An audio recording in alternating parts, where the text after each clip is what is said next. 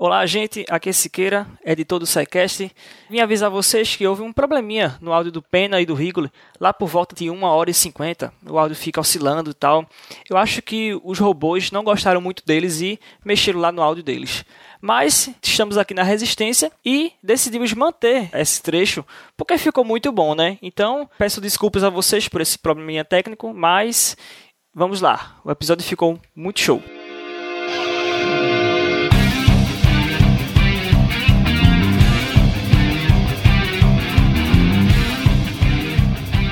Pessoas, aqui é Malto Fencas diretamente de São Paulo. E esse episódio, esse episódio é tão disruptivo que estamos gravando dois sidecasts ao mesmo tempo e eu estou muito emocionado.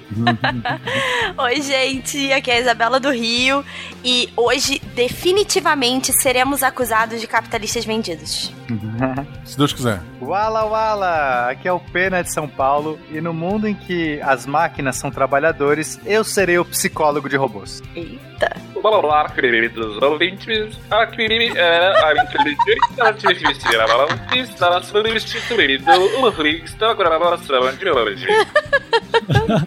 Obrigado por isso. Fala galera, aqui é Marcel Vitorino de São Paulo. Eu leio mentes, sabe? E vocês não têm ideia de como elas são complicadas. Ah, eu tenho. Eu tenho.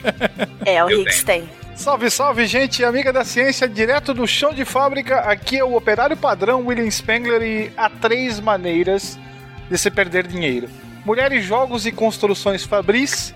As duas primeiras são mais agradáveis, mas a última é seguramente a mais garantida. Nathan Rothschild, o maior financista inglês do século XVIII. Nossa. De Gaspar, Santa Catarina, aqui é Marcelo Guaxinim e vocês estão na minha casa, respeito minhas regras. Meu Deus. Você está ouvindo o SciCast, porque a ciência tem que ser divertida.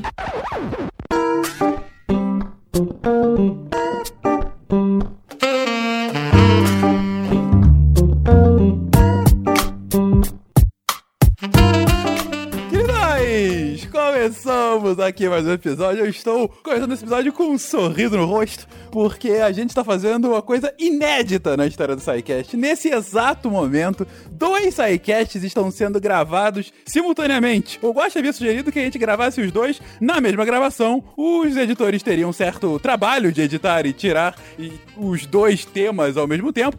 Mas então a gente está gravando aqui momentaneamente na masmorra do Guaxinim, onde o Guaxa grava o RP Guaxa pra tudo dar certo. E eu estou realmente feliz porque é uma inovação que estamos fazendo aqui no SciCast. E inovação é a palavra-chave desse episódio. Há um tempinho atrás, no início desse ano, conversando com o Marcel, a gente estava justamente comentando sobre a velocidade da transformação da tecnologia no dia de hoje. Parece chavão, é quase que falando, ah, globalização, essa internet veio pra ficar. Mas, se a gente for ver numa visão histórica, gente, é inacreditável as mudanças tecnológicas, sociais, culturais que a gente tá passando, a velocidade que tudo está sendo alterado. Mas isso não começou de hoje. Isso começou, esse ritmo frenético começa numa re- verdadeira revolução. A Revolução Industrial, que teve já três versões e agora tá entrando na quarta. O foco desse episódio é a gente rapidamente passar num histórico dessas três revoluções industriais. Histórico esse que a gente vai se aprofundar mais em episódios específicos quando a gente for chegando nisso no cast de história, mas para chegar principalmente na Revolução 4.0, o que é, o que ela significa, como ela impacta a nossa vida, como ela te impacta e como vai ser o futuro a partir dessa revolução. Será uma revolução estanque ou será uma revolução constante? Será que a gente está preparado para ela? Vamos ver tudo isso nesse episódio maravilhoso. E para começar, aquela pergunta de sempre, gente, por que revolução industrial? Foi tão disruptivo assim? Revoluções, no plural, por favor. Vamos lá, revoluções. Já comentamos sobre a Revolução Zero, já que hoje a gente vai falar um pouquinho da 1 e para chegar até a 4, num cast chamado Revolução Industrial na Idade Média, onde verificamos que alguns pontos de mudança profunda, lá principalmente no finalzinho da Idade Média, também já se apresentam. Mas o nosso caso aqui, a Revolução Industrial propriamente dita, é aquela que terá como palco a nossa querida e velha Grã-Bretanha. E aí o primeiro ponto é, por que lá e não aqui? Ou não em qualquer outro lugar do mundo? Rapidamente a gente tem que lembrar que ao longo dos séculos 17 e 18 a Grã-Bretanha foi acumulando muitas, muitas riquezas de diferentes formas, diferentes fontes, como por exemplo os saques promovidos pelos corsários. Nós também temos os lucros obtidos pelas grandes companhias de comércio, o tráfico de escravos, que normalmente se passa um pano e se finge que não existiu, pelo menos para aqueles lados de lá, e é claro dos rendimentos obtidos pelas colônias. Antes ainda disso, nós temos que lembrar um pouquinho da política inglesa nessa época, onde através das revoluções puritana e gloriosa, o parlamento passa a ter uma voz muito mais forte que a voz do rei. Logo, a burguesia passa a ter os seus interesses, pelo menos ouvidos, não necessariamente ainda atendidos. Então a gente tem um ponto de mudança. Então a gente já vem de uma revolução puritana, uma revolução gloriosa, e a gente está vendo o palco armado para que a revolução industrial pudesse dar o ar da sua graça. Né? Isso aí ainda a gente pode comentar tratados comerciais que a Inglaterra fez com altamente vantajosos com outros países, como por exemplo, se a gente for trazer para um exemplo mais próximo, o Tratado de Methuen, que fez com Portugal, na qual os produtos ingleses chegavam com uma taxação de impostos muito mais baixa do que comparados com outros países, né? E aí se costuma mencionar que o ouro das nossas Minas Gerais passou por Portugal e acabou ficando na própria Grã-Bretanha. Aí nós temos a expansão comercial e, junto com ela, a expansão e a estimulação da construção naval. Navios maiores que levavam mais carga, uma marinha mais forte para proteger rotas, para proteger mercados comerciais britânicos, é, basicamente a gente vai atender consumidores de todo mundo e aqui a, a Inglaterra ou a Grã-Bretanha passa a ser conhecida como a rainha dos mares. E a nossa porta de entrada para que a revolução pudesse acontecer foi justamente a produção têxtil, mais especificamente a produção de tecidos de lã, na qual era basicamente ainda artesanal. Então o artesão, junto com as suas famílias, eles controlavam todas as etapas da da fabricação. Se a gente pegar basicamente o exemplo da lã, nós temos a limpeza da lã, a fiação, a penteação, a tencelagem, o tingimento, até mesmo a venda do, do tecido pronto. Então usa ferramentas próprias, trabalham no horário e no ritmo necessários para a sua própria sobrevivência. Mas comerciantes ricos que desejam aumentar os seus negócios passam a investir na produção de tecidos. Então eles compram matéria-prima, contratam os artesãos, fixam salários, dividem mais ou menos as tarefas, estabelecem um horário e um ritmo. E aí essa mercadoria não mais era vendida pelo seu produtor, mas sim por esse, vamos chamá-lo de patrão no mercado internacional também. E aí esse artesão poderia trabalhar na sua casa ou em uma pequena oficina. E aí a gente tem um primeiro salto do artesanato para a chamada manufatura, que era uma produção baseada numa divisão de trabalho mais especializada assim e mais rentável que o artesanato. Mas, Will, você está comentando aí uma, um progresso, um progresso muito interessante. Uma mudança. Um, um, é, uma mudança. Ainda não tão profunda como aquela que a gente vai ver. Exatamente. É, esse era o meu ponto a gente já pode considerar isso de fato uma revolução, porque quando eu penso no termo revolução, eu tô pensando em alguma coisa realmente disruptiva. Sim. Sacudir o mundo, né? Exatamente, é uma quebra de paradigma. É que aqui a gente tem uma reorganização uhum. do conceito desse conceito de trabalho, quando a gente vai para linhas de produção, para uma questão mais industrial nesse sentido, mas ainda faltava uma tecnologia ou faltava uma energia a mais. Faltou o ator principal, talvez, né? Exato. Da nossa, da nossa história aqui, que é a mecanização da produção. Aí sim. Uhum. Mas eu acho que um tema que vai ser muito recorrente hoje, a gente vai ver que apesar da gente estar tá dividindo essa revolução em, on, em, em primeira, segunda, terceira, ela na verdade é muito incremental. Sem essa primeira movimentação, você não conseguiria chegar nos outros passos. Né? Então, por exemplo, é, pensando pro lado da economia, que o Fernando falou numa coisa mais multidisciplinar, sem esse primeiro movimento da Inglaterra e você ter o nascimento da burguesia, você ter o nascimento é, até da concentração de capital, a concentração dos meios de produção, você não teria a economia da forma como a gente conhece hoje. Porque o capitalismo, é, da forma mais pura, vamos dizer assim, ou mais inicial, nasce nesse momento. Você tendo essa pessoa que deixa de ganhar só na troca Porque antigamente as pessoas faziam o que hoje a gente chama de arbitragem, né? Você vai comprar num lugar que está mais barato ou que é mais abundante e vende outro mais caro. E você ganha nessa diferença. A partir do momento que eles concentram esse capital nas protofábricas, vamos dizer assim. Eles começam a controlar os meios de produção, criar essa noção de, de um público assalariado, é, de um enriquecimento dos capitalistas, você começa a criar a noção de economia que você tem hoje, que vai se desenvolver ao longo dos séculos e das outras revoluções industriais. Um aspecto interessante que eu gostaria de trazer aqui também é a partir desse momento que a gente começa a ter grandes concentrações de consumidores e é, as pessoas também passam a a pensar nos produtos como, como bens de consumo, você começa a implementar a cultura hedonista para o consumo daqueles produtos, daquelas mercadorias que estão sendo produzidas, estão sendo comercializadas. E aí, e aí o consumidor ele passa a ser uma, uma peça-chave nesse processo de de mecanização, porque você não consegue mais atender a grande demanda dessas grandes concentrações de consumidores, então você precisa ter que procurar novas tecnologias para que você aumente a produtividade e produza cada vez mais, com mais qualidade, porque o produto agora ele passa a ser um alvo de desejo e não só alguma coisa para subsistência. Tanto é que a crítica que o Rothschild fez lá na minha frase de início era justamente essa. Ele não concebia esse tipo de situação de um grande mercado atendendo a todos. O mercado dele era um mercado mais, entre aspas, refinado. Você elaborava produtos caros para a nobreza, para príncipes.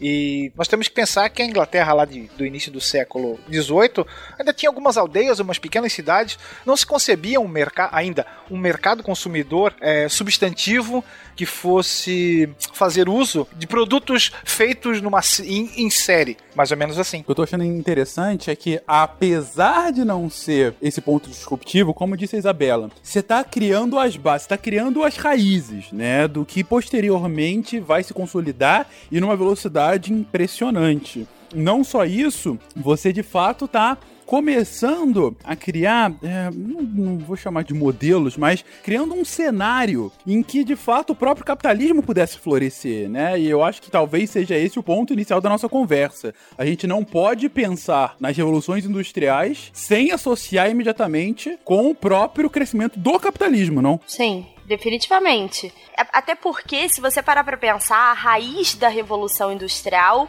é a concentração de capital é a criação de uma classe social que é definida pela concentração de capital, que é a burguesia, que está vindo de encontro ao que era a nobreza, que detinha o, o, dinheiro, vamos dizer assim, mas era mais, muito mais uma questão de status e poder do que efetivamente econômica, e o campesinato, que é, a mão de obra do período. Então você começa a ter uma classe social que é definida pela concentração de capital. Então eu acho que é talvez a pedra fundamental do capitalismo nesse momento. Bem, então estamos bem definindo aqui de um embrião de capitalismo, um embrião de um modelo de produção Uh, e, e, aí eu começo já a perguntar sobre consequências. O Will começou falando que para acontecer, para começar a acontecer essa primeira revolução industrial, a gente teve que ter uma revolução zero, né? Que foi a revolução gloriosa, que foi uma mudança de paradigma político, né? Em que o poder do rei é literalmente limitado por conta do parlamento, ele perde o status de absoluto. Mas o que eu queria entrar mais aqui, gente, é como que esse início de revolução e o desenrolar dela impacta impacta a sociedade. Ou seja, como que esse embrião de capitalismo ele acaba é, é, é, transpondo pro dia a dia das pessoas, saindo da grande história, da história dos reis e das guerras e das conquistas, indo para a história dos comuns, para a história do povo, de fato. Como que esses grandes movimentos impactam o dia a dia desses cidadãos? Começa pelo próprio cercamento. Então, se você tem um, um número crescente de, lani, de lanifícios sendo montados, você vai precisar de pasto para os seus carneiros, para suas ovelhas. E aquelas terras que antes eram de uso comum passam a receber autorização por parte do parlamento inglês para serem cercadas. Aquelas pessoas que antes lá estavam não podem mais estar. Então nós temos uma grande migração do campo para a cidade. Milhares de camponeses e de artesãos, então impossibilitados de usar a terra, acabam saindo do campo e indo para a área urbana procurando trabalho. Começa por aqui. E aí você tem cidades como é, Liverpool, Londres, Manchester, Glasgow, que tinha uma vida comercial, um movimento comercial muito grande. Os portos de Liverpool e de Glasgow eram extremamente famosos, era a porta de entrada do algodão que vinha das colônias da Índia e, e das chamadas 13 colônias da América. Então você começa a ter a vida da própria cidade começa a mudar. Você começa a receber cada vez mais pessoas em busca de um novo viver, né? E serão justamente essas pessoas que acabarão se tornando e ou que acabarão fazendo parte de uma nova classe social que vai receber o nome de proletariado ou o operariado. Eu acho que tem também uma questão da, das minas, que vai ser super relevante nesse período, a exploração dos minérios. Então, a gente vai, vai ter um, uma necessidade muito grande de você, de, de gente para poder extrair esses minérios, essas minas de carvão. E essa galera vai ter que basicamente levar esses minérios para cidades. Então vai existir esse vai ajudar nesse movimento, inclusive, de, desse êxodo rural, dessa concentração de pessoas na, na parte urbana, porque era o fluxo, né? De todos esses minérios, eles, eles iam em direção para esses centros urbanos, que depois vai começar a, inclusive, mover um novo tipo de, de, de máquina, um novo tipo de motor, que será esse motor a vapor, que aí sim vai causar uma, uma, uma grande revolução, vai, vai realmente realmente é, é aumentar em níveis, em ordens de grandeza, a produção, né, essa produção industrial, essa proto-indústria realmente vai se tornar uma indústria por direito nesse momento energia, vapor, carvão e ferro, né? Revolucionam a economia, principalmente através da, da tecnologia. E aí os produtos que até então eram, no máximo, manufaturados, passam a ser realizados por máquinas. E essa mecanização justamente vai acontecer num primeiro momento com uma tecelagem, tecelagem de lã e a tecelagem de algodão. Logo na sequência você vai ter a adaptação do motor a vapor, das máquinas para tecer, para fiar. Isso já mais lá na década de de 1780, o que vai, receber, vai é, resultar num crescimento gigantesco da fabricação de tecidos. Logo, você precisa de mais matéria-prima. E isso vai fazer até com que, pasmem, a gente vai ter um, uma invenção chamada descaroçador mecânico para acelerar a limpeza do próprio algodão. É, eu acho que tem um efeito social também, é, e de novo, isso é incremental, né? Isso não é um preto no branco, não tem uma data que isso acontece. Conforme a burguesia vai ficando mais poderosa, por, pela concentração de capital, pelo papel que ela exerce na, na sociedade, isso vai minando o poder dos monarcas, minando o poder da nobreza e vai é, caminhando cada vez mais para os processos democráticos. Né? Então é, é, curioso que num primeiro momento a nobreza apoia esse movimento burguês e tem as suas resistências, mas apoia porque é a nova fonte de poder e é exatamente isso que vai derrocar é, o monarquismo lá na frente, né? Como, como um sistema de governo.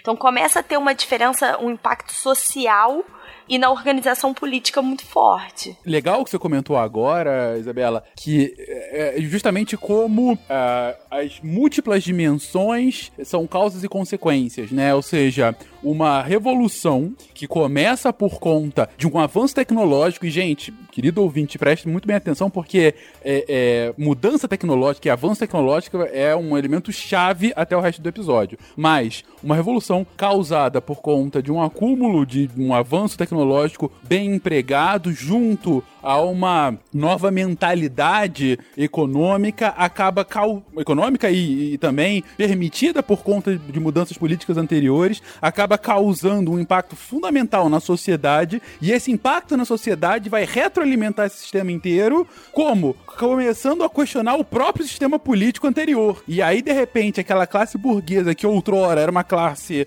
praticamente marginalizada ora é aquela lógica né de burguesia que vem dos burgos que estavam literalmente à margem dos feudos, é essa burguesia que começa a questionar o sistema e começa a fazer com que a nobreza que permitiu que isso começasse a girar, ela comece a perder o poder anterior que ela tinha e a máquina vai assim se retroalimentando. É, hoje em dia existe um termo é, completamente anacrônico, né? Que eles chamam de é, é, crescimento orgânico, mas tem um outro termo, que são as indústrias que ficam, as indústrias ou empresas que ficam mais fortes conforme elas ganham escala. Que é o caso, por exemplo, das redes sociais, né? Quanto mais gente entra, mais poderosas elas vão ficando. Esse processo da, de industrialização, né? Que a gente vai ver que é, sai da indústria, da fábrica, do chão de fábrica, e vira uma coisa muito maior, parece que é isso. Ela vai, vai ganhando e vai causando mudanças que só reforçam a necessidade de mais mudanças e de mais aceleração. E a gente vai ver, quando a gente falar de data, que a distância entre as, e aí entre aspas, revolução, as revoluções vão ficando cada vez mais curtas. Porque mais mudança vem tendo necessidade de mais mudança em mais setores, em mais áreas. Isso tudo vai é, crescendo muito rapidamente, né? E forçando mudanças muito grandes. E aí chega ao ponto principal de termos chamado o grande psicólogo Marcelo Higgs aqui ao episódio. Higgs, é, é, agora que eu te coloco na fogueira. Não, é. Higgs, falando sério, é, um ponto que, desde que a gente começou a, a pensar nessa pauta, era justamente é, como que uma mudança tão abrupta como essa, é, nesse início ainda bem pico-ruxa, ainda um bem mais lenta do que o que a gente vê hoje, mas como que a gente consegue se ver num mundo em que as bases sociais e posteriormente depois culturais começam a se desmanchar. Digo, é, é, é, a gente consegue de fato se acostumar tão rápido quanto, por exemplo, um avanço tecnológico muda, pode mudar uma sociedade? Uh, olha, assim, a resposta é sim e não, porque na verdade Ótimo. Tem, tem sempre, né? Tu acha que psicólogo nunca vai te dar uma resposta direta, a gente sempre vai enrolar. Uh, porque, assim, por um lado, a gente tem algo que evolui de uma forma muito gradual e lenta, que é a estrutura biológica que a gente tem para nossa mente, que é o nosso cérebro. Então a gente evoluiu uh, lá na savana africana para conviver com 50 pessoas, no máximo conhecer todo mundo, uh, ter uma percepção X de passagem do tempo, etc, etc, etc. A gente pega esse cérebro da savana africana e joga no meio dessas revoluções todas, né? Então, assim, não deu tempo ainda da gente uh, fisiologicamente se adaptar a isso. E isso a gente vê em um monte de coisa que tem, por exemplo, problemas de sono, que a gente fica exposto à luz em horários que a gente nunca foi parar, preparado para fazer, etc.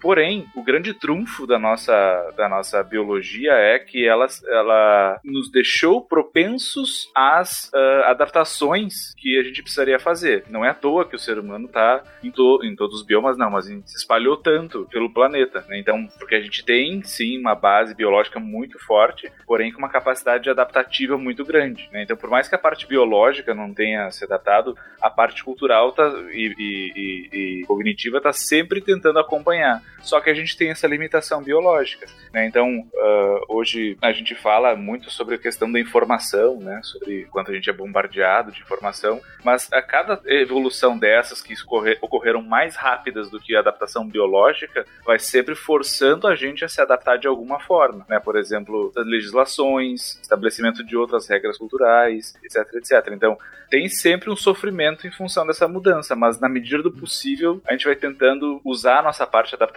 para se adaptar, mas a gente vai sempre esbarrar nessas coisas, né? como essa, essa questão de exposição à informação, a própria questão do, do, número de pessoas que a gente precisa ter que enfrentar. Enfrentar. Enfrentar é melhor, não é a melhor palavra, né? tem que conviver todos os dias, né? Então. Enfrentar. Uh, derrotar. derrotar. Nossa, derrotar. Exato. Que a gente é, tem que. né? Dietas muito mais calóricas e. Exato, di muito exato. diferente do que você encontrar num ambiente mais natural. Exato. Por exemplo, a agorafobia, que é o medo de estar no meio de multidões. Quando a gente vivia entre 50 pessoas na savana africana, isso não existia. Agora põe essa pessoa para conviver em em Londres do século XVIII, é, vai começar a dar problema, né? Acho que a própria profissão do Higgs, né, nasce dessa confusão Exato. toda. Exatamente. Não existiriam psicólogos. Uhum. É, muito do que a gente entende como subprodutos, os subprodutos desse negócio são os, os transtornos mentais, né? Uhum. Que, que vem disso. Sem contar é, que agora o, os trabalhadores, né, as pessoas, é, os cidadãos, eles estão convivendo não só em grandes massas, e aí você tem o aspecto da poluição, né, uhum. na, nas cidades que começa a ser um problema muito sério, doenças que começam a aparecer. E também tem mais um, um protagonista aí, é, quando a gente fala de, de, indústria, que são as máquinas. Né? Porque até então eles, eles, eles, as pessoas elas conviviam com outras pessoas e utilizavam ferramentas para produzir, né? para fabricação. Agora tem mais um elemento, que são as máquinas. Eu não tenho que conviver mais só com uma outra pessoa, com uma ferramenta, mas eu também tenho que conviver com uma máquina e eu preciso aprender a lidar com essa máquina. E será que essa máquina ela vai substituir aquilo que eu faço hoje manualmente? Como é, como é que tudo isso funciona. E, e, não só é um elemento novo, né, Will, como acaba sendo, inclusive, uma um grande desconforto para parte dessa população esse protagonismo das máquinas, não? Você vai ter movimentos de quebra-quebra já desde essa época, culpando é, a mecanização, as máquinas, como os grandes responsáveis pelo fantasma do desemprego nós vamos ter uma mão de obra extremamente grande para o número de vagas que passa a se tornar cada vez menor. Nós vamos ter operadores de máquinas sim, mas você muitos desses operários desempregados acabam encarando a máquina como o grande vilão. E aí a gente vai ter o movimento ludista, por exemplo, que vai promover um verdadeiro quebra-quebra nas indústrias, tendo como alvo principal as máquinas que estariam usurpando o direito e o local do trabalhador. Uhum.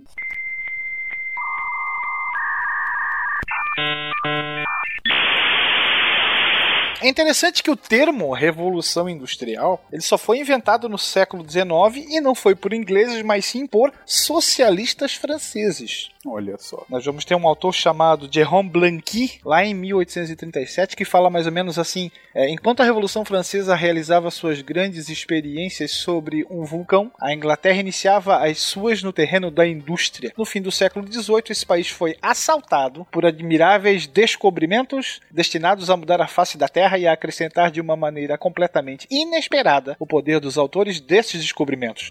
Em qualquer caso, tão logo como brotou no cérebro desses dois geniais personagens que respondem pelo nome de Watt e Arkwright, a Revolução Industrial, termo que ele usa, se apoderou de imediato da Inglaterra. Aqui ele está falando basicamente do, dos primeiros inventores, né? Como a gente tem esse, essa concentração muito rápida de gente nos centros urbanos, não dá tempo de você conseguir ter um ambiente para lidar com tudo isso. Então a gente vai estar tá em condições de saneamento muito complicadas, a poluição vai aumentar, a gente não vai conseguir é, escoar todos os dejetos humanos, já viver num ambiente insalubre. É, as, da mesma forma, né, a, a gente está tá falando que a mão de obra ela é também em abundância, isso vai fazer com que o, o, o preço, né, o preço do trabalhador, ele fique mais barato, né, porque a gente tem um mecanismo de oferta e demanda aí. E as pessoas vão trabalhar muito, né? A gente só tem que. Eh, você tem horas, é, cargas, cargas de trabalho, às vezes de 80 horas semanais, só que a gente tem que tomar cuidado também para não ser anacrônico nisso.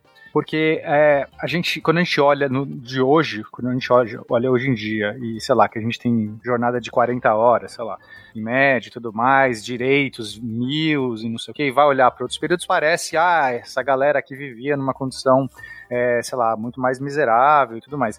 De fato, né, a miséria, a miséria foi uma condição humana por muito tempo. É, é agora é recente, é recente a nossa conquista, se assim eu posso dizer, a gente está acabando com a miséria do mundo. É, durante toda a história da humanidade, a miséria era meio que a condição natural do ser humano. Não era diferente toda, na, na antiguidade também, né? Quando a gente fala assim, oh, mas na antiguidade eu tinha lá o, o, o cara de, Atenas, o cidadão romano, o cidadão grego e tudo mais, mas você, tem que olhar que a maior parte da população era escravos. E quando você vai para a cidade, aí você está acumulando todos esses dejetos, essa, essa, esse local insalubre, fica evidente, fica claro e fica notório. Aí não tem como você esconder, não tem como você deixar de olhar e você ver essa condição de miséria, miséria humana. Então a gente tem que tomar cuidado quando a gente fala, é, para, para dar a entender de que a revolução industrial, essa condição, levou a uma miséria exacerbada. Na verdade, não, ela mais que evidenciou uma coisa que já sempre existiu. E quando a gente olha de hoje para trás, aí a gente usa nosso, o nosso ponto de vista, a gente faz o anacronismo e tira conclusões às vezes que são estapafúrdias. Então, não aqui, então sim, existia uma condição precária, complicada, etc.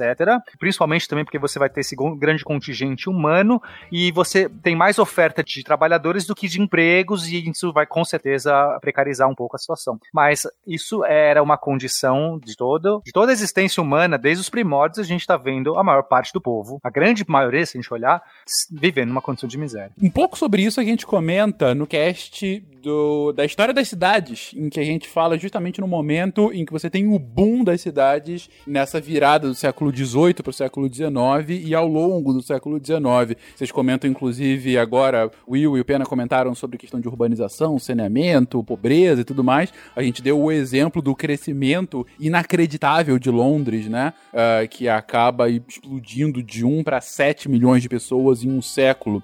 Mas, ao longo do século XIX, o que já era bastante disruptivo, que foram as consequências dessa primeira revolução tecnológica, dessa primeira revolução industrial, ela dá um boost ainda maior, ela acelera ainda mais a velocidade. E a gente chega no que hoje costumamos chamar de segunda revolução industrial Gente, por que essa diferenciação? O que, que tem essa, esses meados do século XIX de tão diferente do cenário anterior para ter uma, uma, essa diferenciação, para ter essa categorização distinta? Por que o século XIX a gente vê o que hoje a gente chama de segunda revolução industrial? Alguns autores tratam de um mesmo movimento com uma pequena, um pequeno intervalo, é, mais ou menos no meio. Mas o que vai fazer diferença na, na chamada segunda revolução industrial? Nós vamos ter o desenvolvimento do processo Bessemer, que vai representar um ganho considerável para o aço e logo nós teremos os primeiros arranha-céus sendo feitos, por exemplo. Nós vamos ter a invenção do dínamo e juntamente com os, os, o processo de extração dos derivados do petróleo nós teremos os motores a combustão. É, então aí já entram mais outras duas fontes de energia, principalmente a elétrica e o petróleo. E, e isso, no, claro que no começo a energia elétrica ela, ela é muito rudimentar, ela vai demorar ainda para ela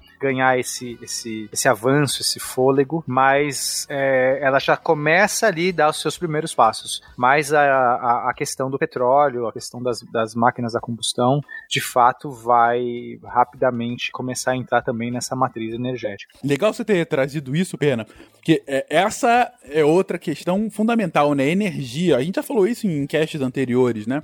Como que a energia ela acaba pautando a nossa história e o nosso potencial, né? O quão mais eficiente a gente é com diferentes formas de energia para realizar trabalhos análogos. Então, se no início o fogo foi uma grande revolução para a humanidade, ou a força hidráulica e posteriormente o carvão, agora a gente começa a chegar nos hidrocarbonetos, a gente começa a explorar o petróleo e depois outras formas para geração de eletricidade. Mais tarde, no século XX, a gente vai ter energia nuclear e sempre tornando tudo mais eficiente, mais barato, mais poderoso. A gente comentou isso, eu lembro bem, no cast, quando a gente tava falando sobre civilizações. Ah, foi o paradoxo de Fermi. Quando a gente tava falando justamente sobre a necessidade de novas fontes de energia é, é, para novas explorações e como a gente tem aquela categorização de civilizações, não? Exatamente. A gente classifica. É claro que no paradoxo de Fermi as classificações são em níveis mais avançados do que a gente está aqui, porque a gente teria a civilização tipo 1, aquela que extrai todos os recursos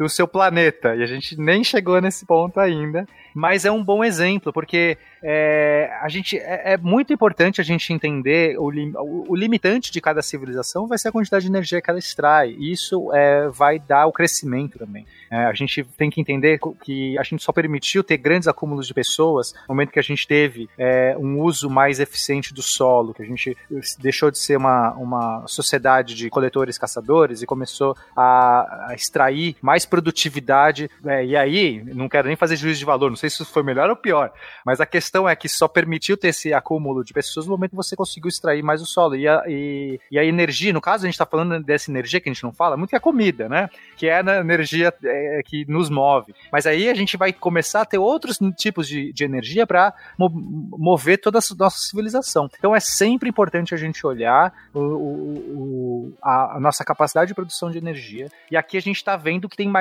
outras duas fontes de energia. Então, quando o carvão entrou, e o carvão foi.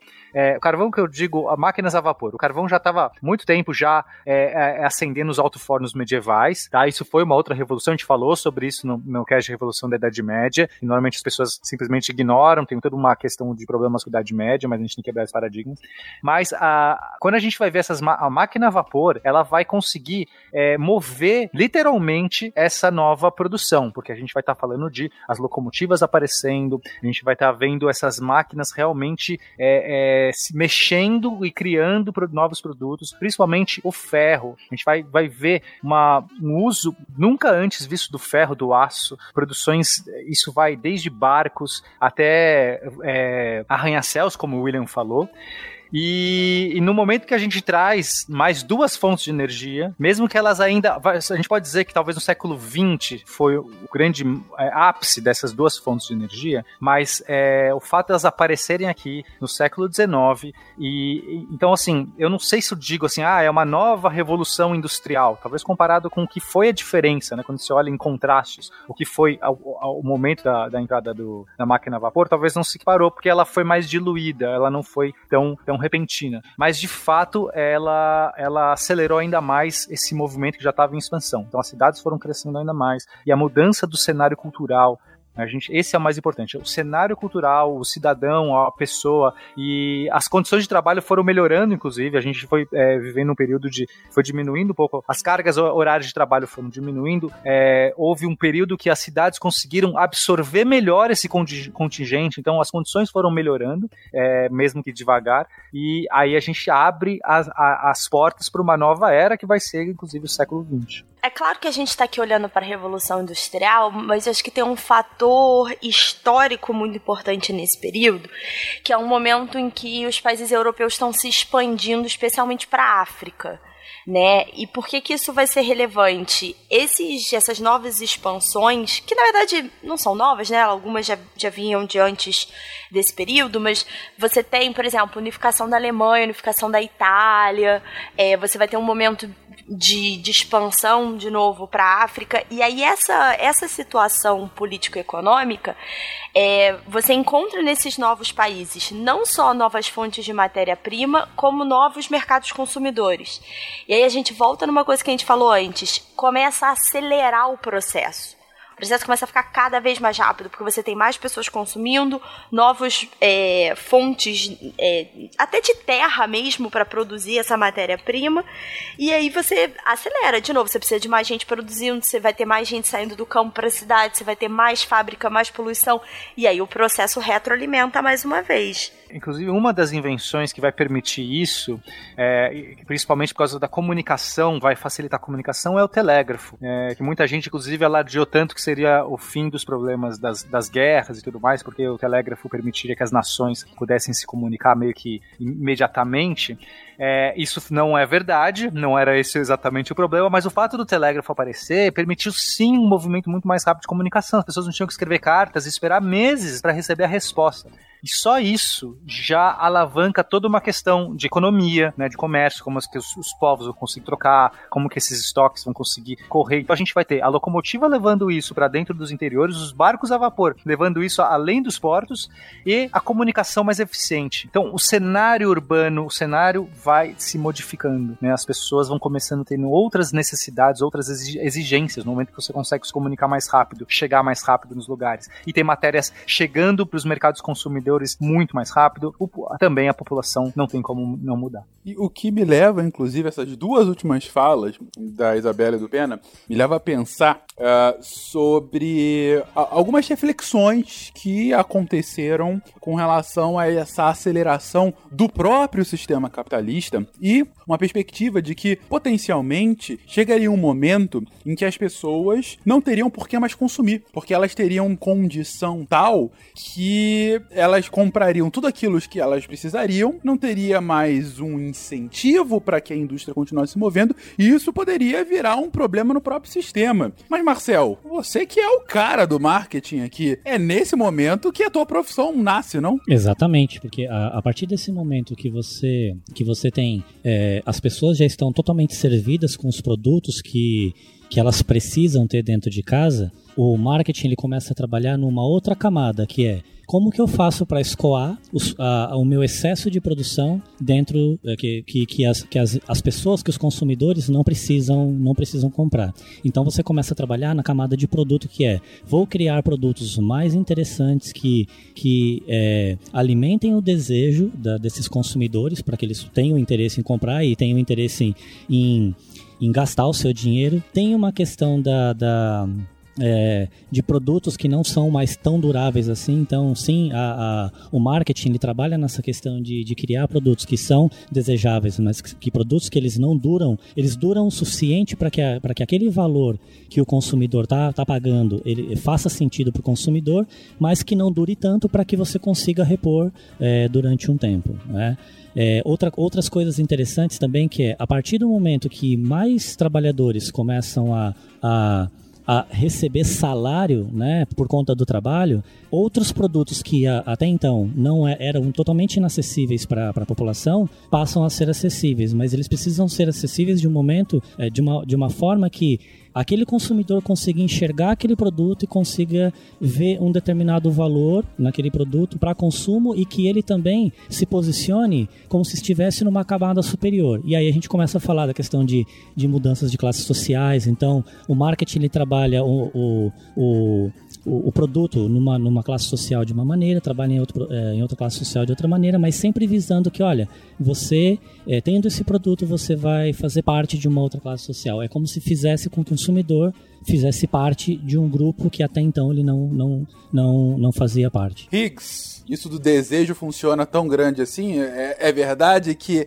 a gente é enganado por esses tais de marqueteiros como o Marcel pra. Bom, pra continuar vivendo, né? Porque pelo que o Marcel colocou, é. Eu estou aqui dando, criando aqui um desejo de consumo para você, o que vai fazer com que a, os meus produtos continuem a escoar e a economia continue aquecendo, mas isso se baseia no pressuposto em que, olha, e, e eu consigo te enganar. Então, tem uma boa e uma má notícia, né? A boa notícia é que a gente é muito facilmente enganável. Sim. Né? E. A boa notícia é que nem sempre essa enganação é ruim pra gente. É velha questão da tecnologia. A gente saber como a nossa mente funciona, saber como a gente pode, por exemplo, uh, fazer com que produtos uh, que ajudem as pessoas cheguem nas pessoas, isso é legal. Agora, uma coisa é a gente conseguir fazer com que um certo tipo de alimento seja chegue numa pessoa que tem um, sei lá, uma série de alergias e ela consiga, ah, então tem tal produto que eu preciso para poder sobreviver, é legal. Agora, se isso é só para te encher de gadgets que a gente não precisa, aí nem tanto. Então é mais é uma tecnologia, é uma tecnologia social e cognitiva que a gente tem e que a gente sabe que funciona. Né? Tanto que o, o único, os únicos psicólogos com, com um prêmio Nobel na história é, são é, ganharam o Nobel de Economia, justamente por estudar esse tipo de mecanismo. Eu ia falar isso, que a gente, pro ouvinte que não ouviu, o episódio de economia comportamental fala muito disso, né? De como nosso cérebro erra sistematicamente, muito por uma coisa que o próprio Higgs falou aí, que é a gente não conseguiu se adaptar rapidamente a todas essas mudanças.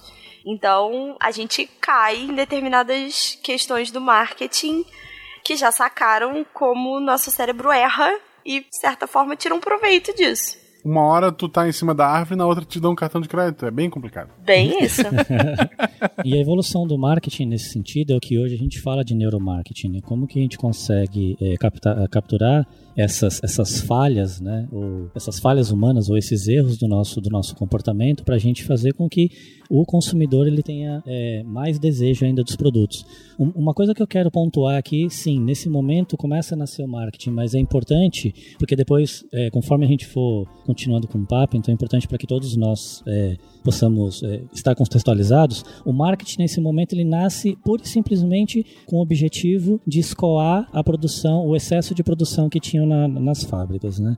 É, sem muito é, o foco de você produzir é, tantos produtos assim voltados para o consumidor final, né? Claro, tinha era voltado para o consumidor porque precisava gerar um desejo, mas o grande foco, o grande objetivo era preciso escoar esse excesso de produção porque eu preciso fazer a roda girar, porque senão eu, eu vou continuar produzindo, eu aumento minha produtividade e eu não tenho consumidor para comprar. Então o foco nesse momento era isso. A fala do Marcel me lembrou uma, um comercial veiculado no Correio Paulistano, um jornal do final do século XIX, aqui no Brasil, claro, mais especificamente em 1895, onde você tinha é, uma verdadeira ode à grande inovação que agora estava disponível para todos. Qual seria ela? A chamada latrina mecânica.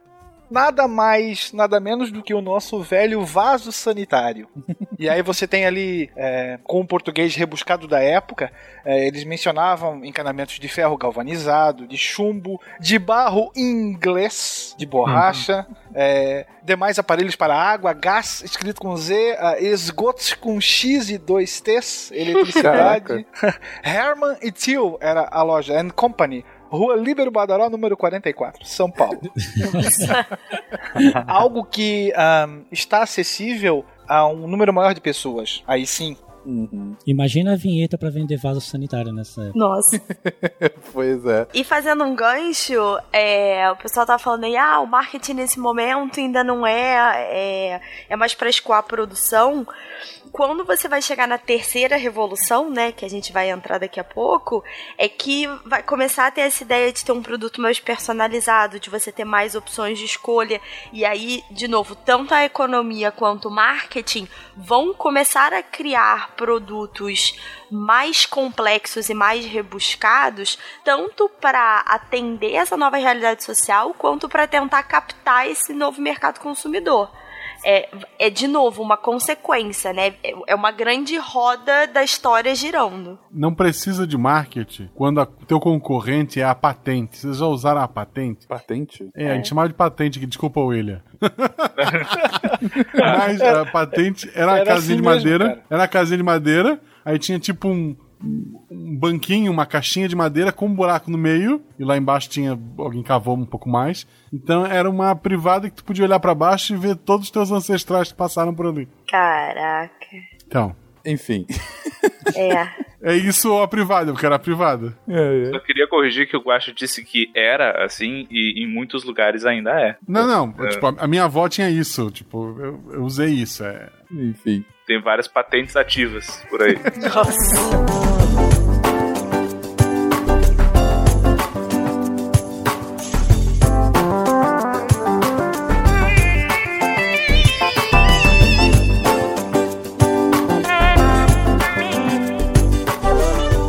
Mas bem, mas bem.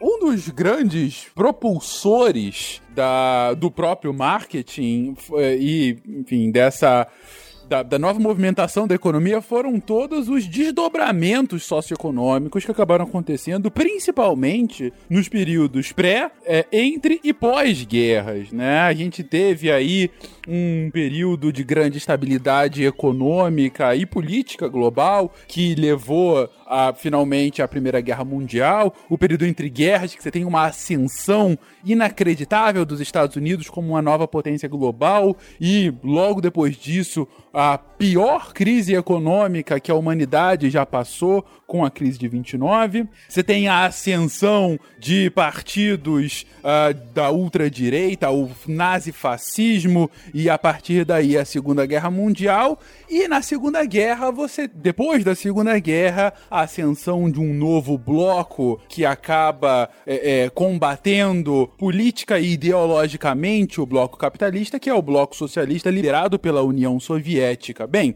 eu fiz essa rápido gancho do que de mais relevante acontece politicamente no início do século XX, para chegar justamente nessa segunda metade do século XX e principalmente um pouco depois disso, nos anos 60 e 70, porque, bem disse o Pena um pouquinho um tempo atrás, é, o início do século XX é o momento em que a gente consolida essas novas fontes energéticas como algo impensável de se viver sem no mundo, no mundo industrializado, no mundo desenvolvido, principalmente petróleo e seus derivados e a eletricidade. Mas a partir do final da década de 60, início da década de 70, a gente tem uma nova, um início de mudança de paradigma, mais uma vez, um novo tipo de revolução. E dessa vez, ainda que a gente tenha também agora a emergência da energia nuclear, não é só uma energia, né? A gente tem o que a gente chama de terceira revolução industrial. Gente, o que, que tem de disrupção nesse momento histórico, nesse momento da década de 60 e 70, para a gente chamar de fato como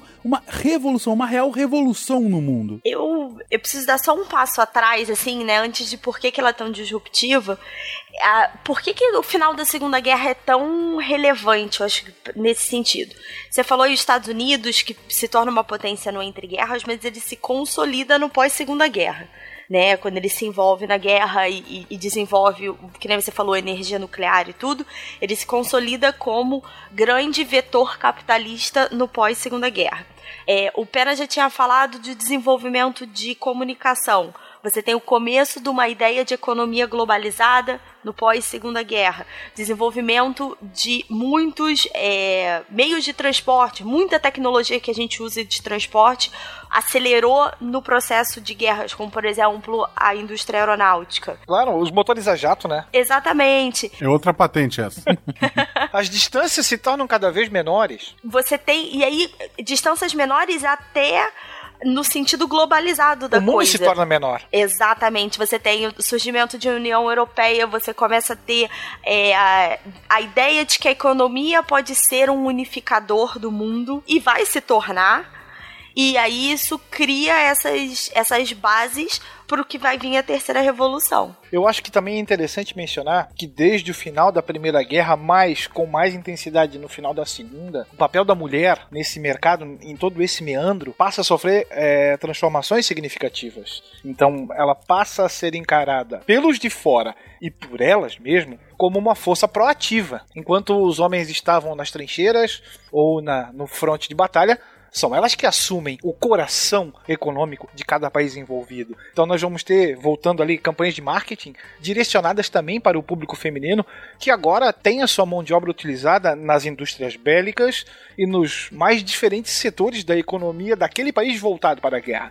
Então, é, elas não passam, essa situação não vai passar incólume. Não tem como você voltar ao que era depois de toda essa experiência, essa nova experiência, essa nova vivência no campo de trabalho feminino. Aí a gente está falando de globalização em vários aspectos, né? Uhum. Então a gente vai ter tanto a questão da mulher aparecendo também com uma, uma, uma força e com voz e, e, etc. Algo que continua sendo construído, mas é, foi super importante a gente ter esses movimentos é, pró-feministas. A gente vai ter as comunicações sendo muito mais rápidas, a economia se tornando mais globalizada, nações conseguindo fazer é, comércio de uma maneira nunca antes vista é, a própria imprensa. Então a gente vai ter, a gente vai ter de, desde televisão também levando uma comunicação para né, pensar em países e tudo mais que chega instantaneamente. É, eu acho que a, a palavra-chave aqui é essa integração, essa globalização que vai levar a uma, um novo jeito de pensar o mundo. Né? As distâncias, como eu falou, elas estão ficando mais, estão ficando menores o mundo tá, tá, tá, tá se encurtando e, e, e, a, e as pessoas elas estão com é, o mundo na palma de sua mão. Então, tanto em oportunidades para você fazer, quanto também em dependências. A gente começa a sofrer né, a, a questão da dependência, seja econômica, seja social, de você não ter muito para onde fugir. A, a, a, a, gente, a gente não tem mais como descobrir novos horizontes, né? não tem mais horizontes para se descobrir, talvez no máximo os horizontes espaciais.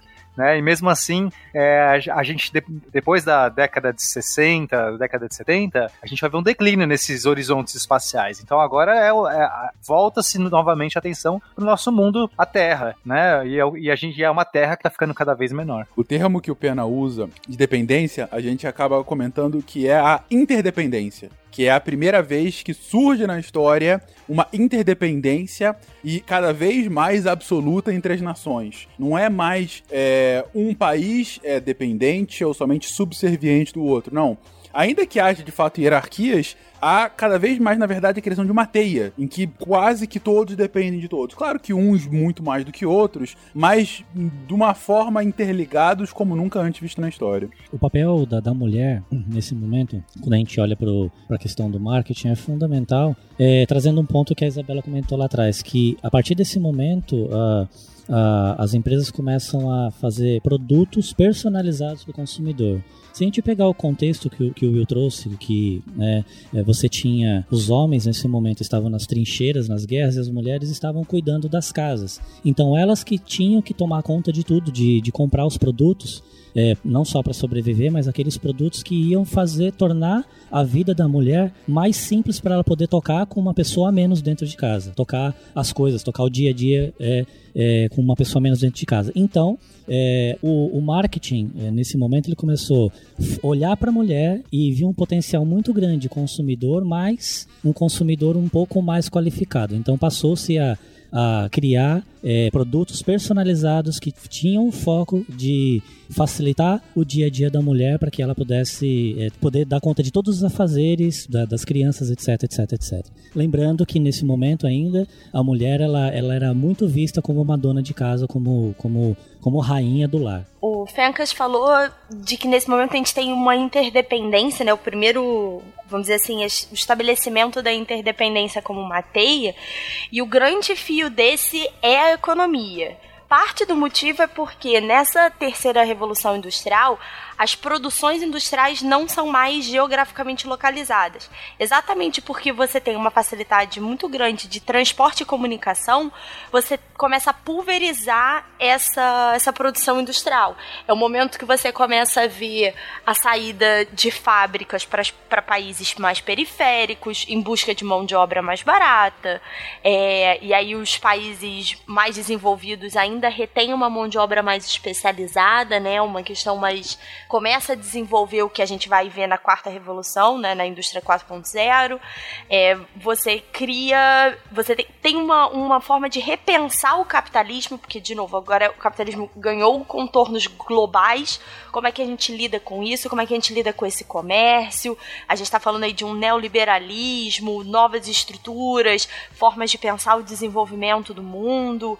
É, o próprio mercado financeiro dá um boom muito forte por causa dessa interconectividade, por causa do número de realmente produtos, né? Você vê uma proliferação muito grande da quantidade de produtos de consumo de pessoas.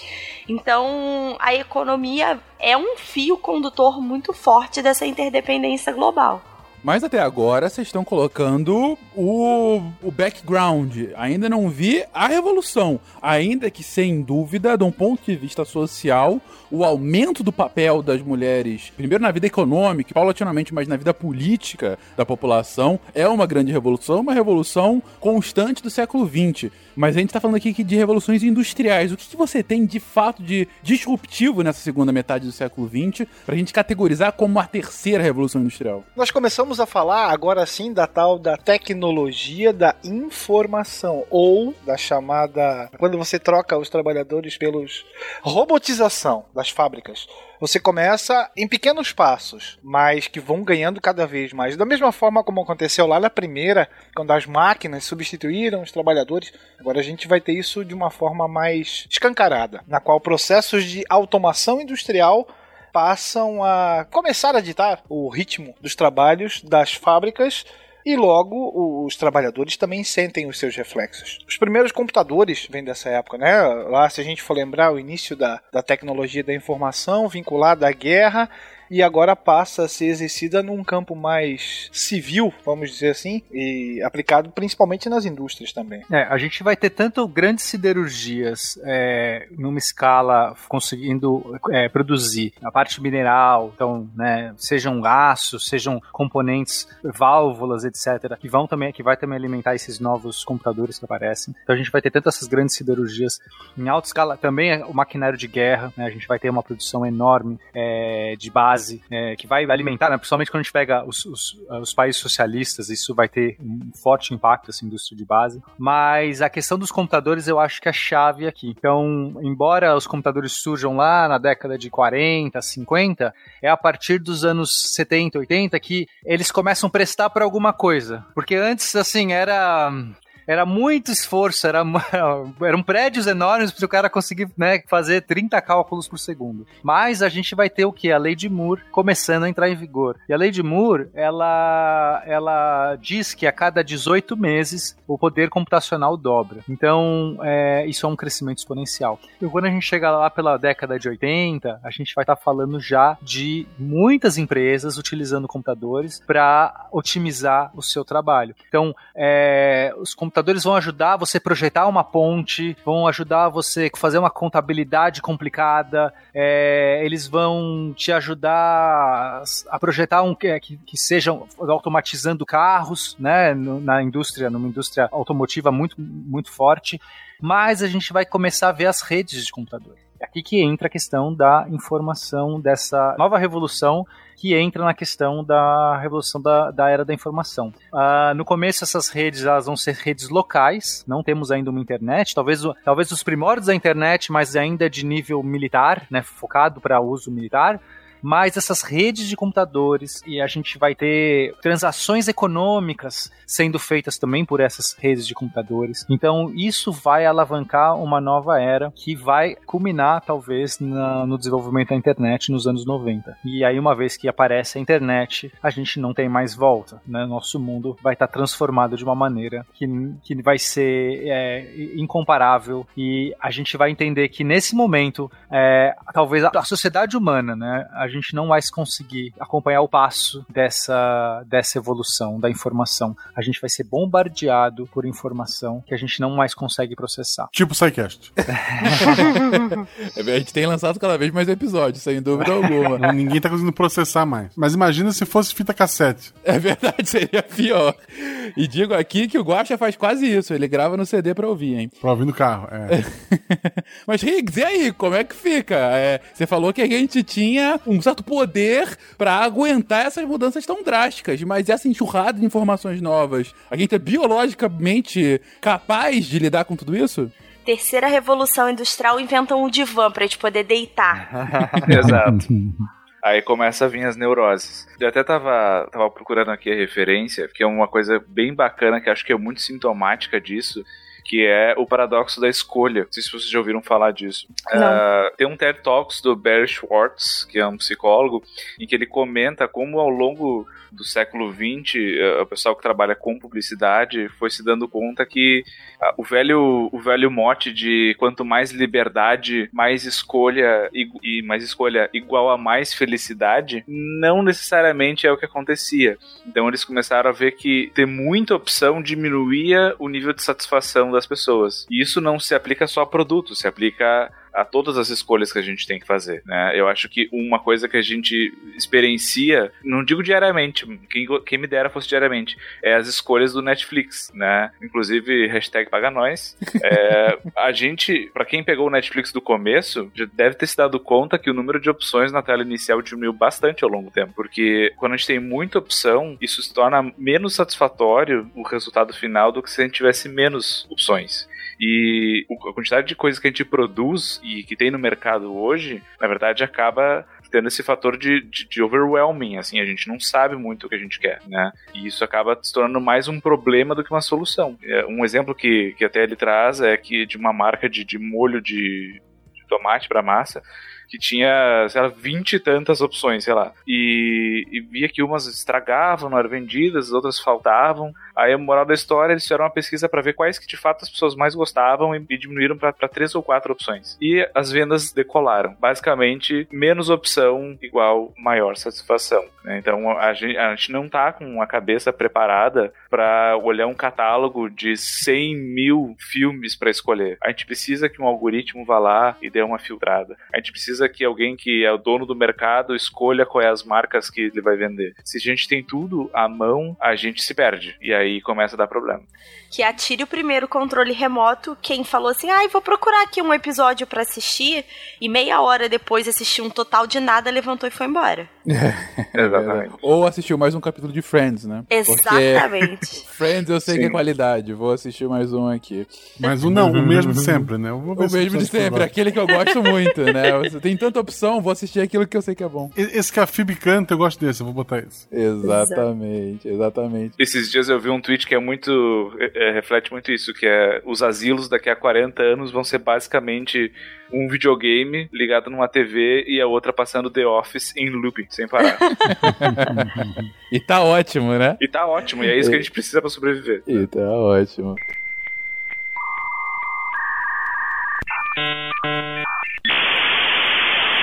Bom, então a gente viu que, diferentemente das, das duas primeiras revoluções, a terceira revolução industrial, ela chega, na verdade, quebrando um paradigma bom, produtivo, sim, mas mais do que isso, de produção de conhecimento, de uma explosão de conhecimento em quantidade e em velocidade. Piena comentou bem com relação ao aumento do processamento, a lei de Moore e o início das redes, da pré-internet e finalmente a internet. Will comenta sobre como que empreendimentos técnicos científicos fazem com que a gente comece a avançar cada vez mais nessa produção e Isabela, Higgs comentaram aqui sobre as consequências desse, dessa abundância de informação que a gente tem aqui para nossa vida. Bom, desnecessário dizer que a gente está inserido nessa revolução. É muito possível que é, a ampla maioria, não é possível não, a gente sabe que pelas nossas pesquisas que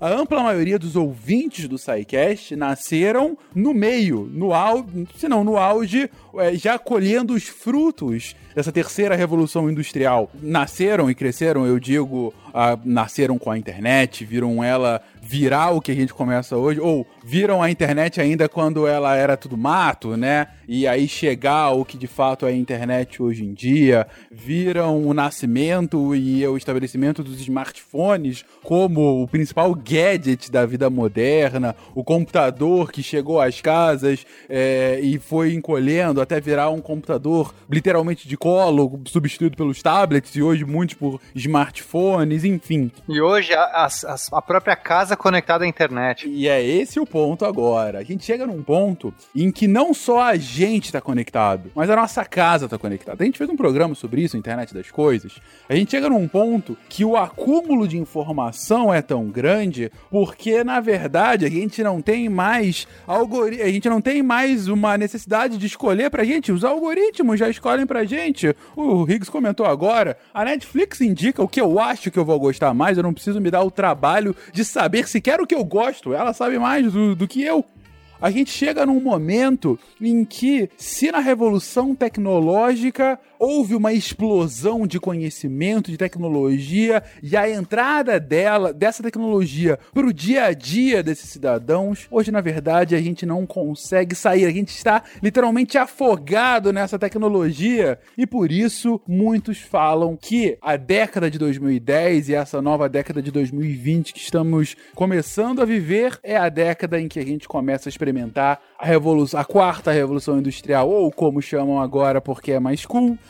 a revolução 4.0. Gente, afinal, é uma nova revolução? O que, que é esse conceito de revolução 4.0? Marcel, você que tá aqui querendo convencer que o marketing é legal e vai nos salvar. É só uma jogada de marketing ou de fato estamos vivendo um novo período revolucionário? A gente está vivendo um novo período revolucionário muito grande e, e tudo isso começou lá atrás. É, o Pena ele tinha comentado da questão da, da explosão do processo de computacional. Então, quando a gente observa um computador, a gente está pensando em uni grandes unidades de processamento. Legal. Com conforme a tecnologia foi avançando, essa, essas unidades de processamento elas foram ficando cada vez menores e você criou computadores pessoais. Esses computadores pessoais fez com que as pessoas tivessem acesso à informação. Mas não é esse ponto que eu quero que eu quero abordar agora. Eu quero trazer agora para dentro da indústria, para dentro da, é, da, da, das linhas de produção. A partir desse momento, você começa a ter robôs sendo implementados na, nas linhas de produção.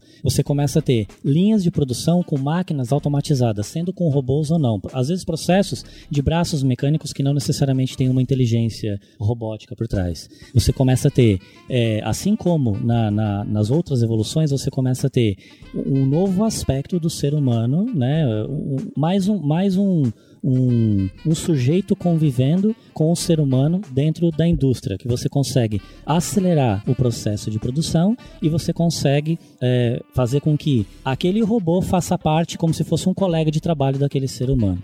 Se a gente pegar todo esse contexto e, e e extrapolar é, a ponto de que com a internet das coisas você consegue conectar o que um robô está fazendo numa linha de produção com o que o outro, num, num, ponto de uma linha de produção, com o que o outro está fazendo, e uma máquina que faz um processo automático que não necessariamente tem um robô, você consegue determinar através da tecnologia a cadência daquela produção que está acontecendo. Mais para frente eu vou, eu vou trazer um cenário muito mais complexo que é como que o marketing se insere nisso tudo e falar um pouco do que é o marketing 3.0 que depois evoluiu também para o marketing 4.0, né, para a gente dar o, o, os mesmos nomes aos bois aqui da indústria 4.0. Saindo um pouquinho da indústria, Fencas, a gente, e a gente quando eu falo o SciCast, é de certa forma parte da revolução.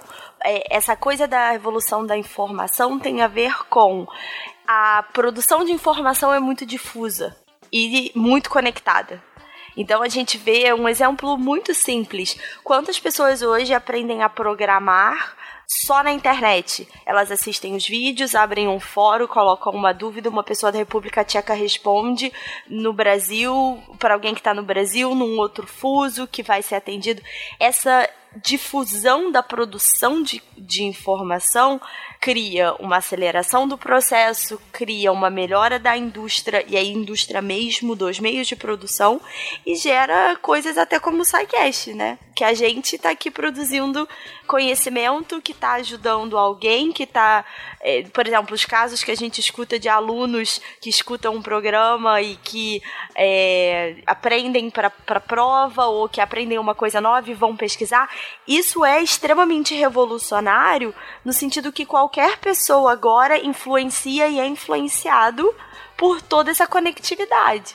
Cidades inteligentes sendo criadas por conta dessa questão da miniaturização da, da, da tecnologia, onde você consegue é, é, direcionar um fluxo de água, um fluxo de energia para uma determinada região, de acordo com a demanda que, que aquela região ela está ela tá pedindo. Então tudo isso só é possível por conta do momento tecnológico e do momento de informacional que a gente está vivendo.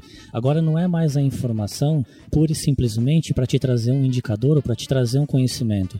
É aquela informação sendo é, gerada para criar insights e para ajudar no processo de tomada de decisão, seja um, um processo de tomada de decisão é, humano, que ele vai olhar para aquela informação e vai poder é, tomar uma decisão melhor, ou seja um processo automático, onde os algoritmos ou a inteligência, as inteligências artificiais ou é, junto, juntamente com o Deep Learning, conseguem entender, com base nessa informação, qual é a melhor decisão para ser tomada num determinado processo. Então, a gente vive agora a era das startups, onde é, assim, as oportunidades são tão grandes, porque a tecnologia é tão disseminada, é, que as pessoas, elas, basta você ter uma, uma ideia de implementação de uma coisa tá acessível aí, sei lá, às vezes no, no bolso de todo mundo, no celular de, de todo mundo, que você fala assim, nossa, eu vou inventar um app novo aqui que vai mudar o jeito que as pessoas interagem sei lá, com alguma parte da sua vida.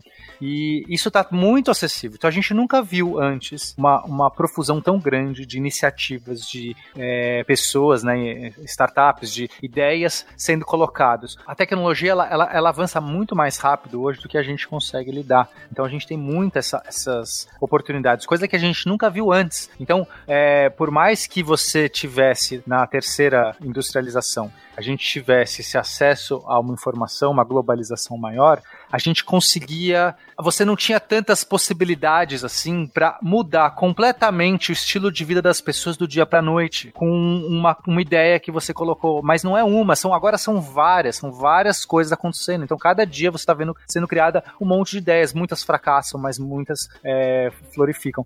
E esse é, o, esse é o papel. Então falando de inteligência artificial, a gente tem tanta informação agora que a gente precisa ter métodos é, inteligentes que não são humanos porque a gente precisa de uma capacidade maior para filtrar, lidar e, e, e, tomar essas decisões. E como é que a gente extrai informação desses dados? Então, acho que a Isa ia falar de Big Data. É, a gente está agora falando, né, quando você, quando você olha o que é uma máquina como o Google está fazendo, ele consegue pegar, sei lá, quantidade de, de informação de, que tá na internet, né, que é absurda, e filtrar para você te entregar alguma coisa, isso já é insano. Mas isso a gente tá vendo acontecer em toda a indústria em geral. É, desde a pessoa que consegue avaliar os, como que é o comportamento do seu consumidor. Então você tá falando de um supermercado que de repente avalia pelo seu CPF, é, milhares de pessoas e o que, que elas compram, como que elas compram, o que, que ela. Ah, ela, essa, esse perfil compra isso também, então vai mudar toda a logística. A gente está falando sobre é, como é que a, a, você lida com os estoques nessa indústria, que é muito importante, né? Você está atendendo um público gigantesco. Então você pega, sei lá, uma Amazon da vida que precisa atender o mundo inteiro, como é que ela gerencia esse estoque? Porque você não tem como guardar tudo que você vende num dia. Você precisa, tipo, otimizar esses processos todos. Então é muito. É, é a otimização em toda essa cadeia tecnológica, toda essa cadeia industrial. Você precisa agora ter ajuda. Você precisa ter ajuda de máquinas. Não é mais, ah, eu vou, vou, vou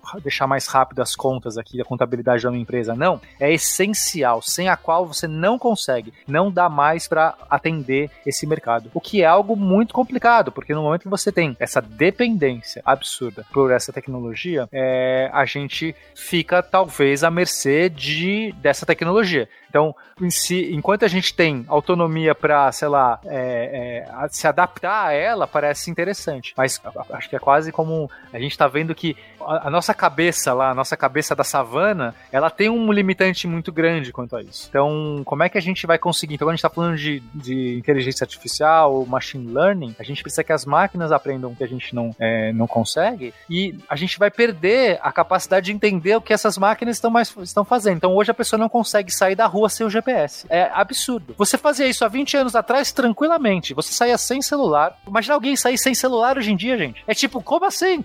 Nossa, você não estava acessível o dia inteiro. Que coisa absurda. Você morreu. Cara, as pessoas saíam sem celular. Elas, tipo, sem nada. Elas, tipo, voltavam para casa e se não voltassem, tinha que correr atrás, sei lá. Hoje em dia a pessoa não consegue sair sem GPS. Tipo, você foi a sua vida inteira pro, pro, pra, pro, pros lugares. Hoje em dia você não consegue mais sair sem o GPS. Mas é que hoje a cidade tá adaptada, né? Porque tu vai no lugar não tem uma placa, as pessoas não sabem o nome da porcaria da rua. Verdade. Mas eu acho que também tem, tem a questão de que houve um. Assim como a gente tem que estar disponível para os outros o tempo todo, uh, e se a gente não responde uma ligação em duas horas, parece que o mundo está pegando fogo. É, Às vezes está e, e está, uh, quando a gente vai sair de casa, a gente não quer sair de casa e chegar em algum momento do dia naquele lugar. A gente tem meia hora para chegar lá. Ou porque depois de lá eu tenho que ir para outro lugar, ir para outro, e assim vai. Antes, ok, a gente saía sem GPS, mas a gente tinha a tarde inteira para ir num lugar e achar onde era e pedir informação. uh, hoje a gente, pela velocidade das coisas, a gente é exigido a fazer mais coisas em menos tempo. Então acho que também tem esse fator de que a gente não pode se dar o luxo de sair sem celular e ficar pedindo informação e procurar. Eu tenho 20 minutos para chegar lá, entende? O, o Pena falou que a, a, a, vida como um todo, né, especialmente a, os processos produtivos se tornaram muito dependentes da tecnologia. É, você tem agora a economia de dados, né? Então, existem pessoas cujo produto delas é vender dados para outras indústrias, seja para o marketing, seja para uma nova manufatura de um produto, né? E aí isso encaixa no que o Higgs falou da necessidade de operar em tempo real. Né, que todo mundo fala, você precisa estar disponível o tempo todo, porque é tudo muito veloz, as coisas mudam muito rápido, é tudo para ontem, e aí isso é, tá tudo muito conectado, não só no sentido da, da tecnologia da internet, mas quando você precisa fazer mais coisas, você precisa ser mais produtivo, você tem uma economia que gira mais rápido, é, você tem mais necessidade de fazer mais coisas, você precisa se envolver tecnologicamente, que consequentemente vai aumentar a sua produtividade. E é isso, a tendência é uma aceleração cada vez maior por mais que você tenha uma série de movimentos que busquem, é, seja o mindfulness, seja o slow food, que busca é, retomar determinadas coisas que você faça sem a necessidade de sair correndo e chegar em outro lugar, essa não é a tendência que a gente está vendo em nenhum setor, de nenhum de nós, né? Desculpa, da psicologia, a economia, a, nada nada tá desacelerando. Eu acho que uma mudança de paradigma, já que a gente tá falando de revolução, né? Vamos fazer o Kun se revirar na, no túmulo. É, é o seguinte, antes a questão, acho que era da informação, era muito quantitativa. Então, o desafio era acumular informação. Então, quando teve o, pegou fogo na biblioteca de Alexandria, foi uma perda incalculável. Hoje em dia, se cair um servidor com informação, essa informação está em todo lugar. Hoje o desafio não é eu conseguir ter vários livros. Quer dizer, no Brasil ainda livro é meio caro, mas muito menos do que logo após a, invenção da, da prensa, né? Mas hoje é muito mais útil a gente ter uma maneira de selecionar o que, que a gente vai ler, ter opiniões dos outros sobre o que a gente vai ler, do que a gente conseguir ter acesso à informação. Acho que o desafio é filtrar a informação e otimizar a informação e não necessariamente coletar a informação. De coletar hoje já é muito fácil, isso não é mais o desafio.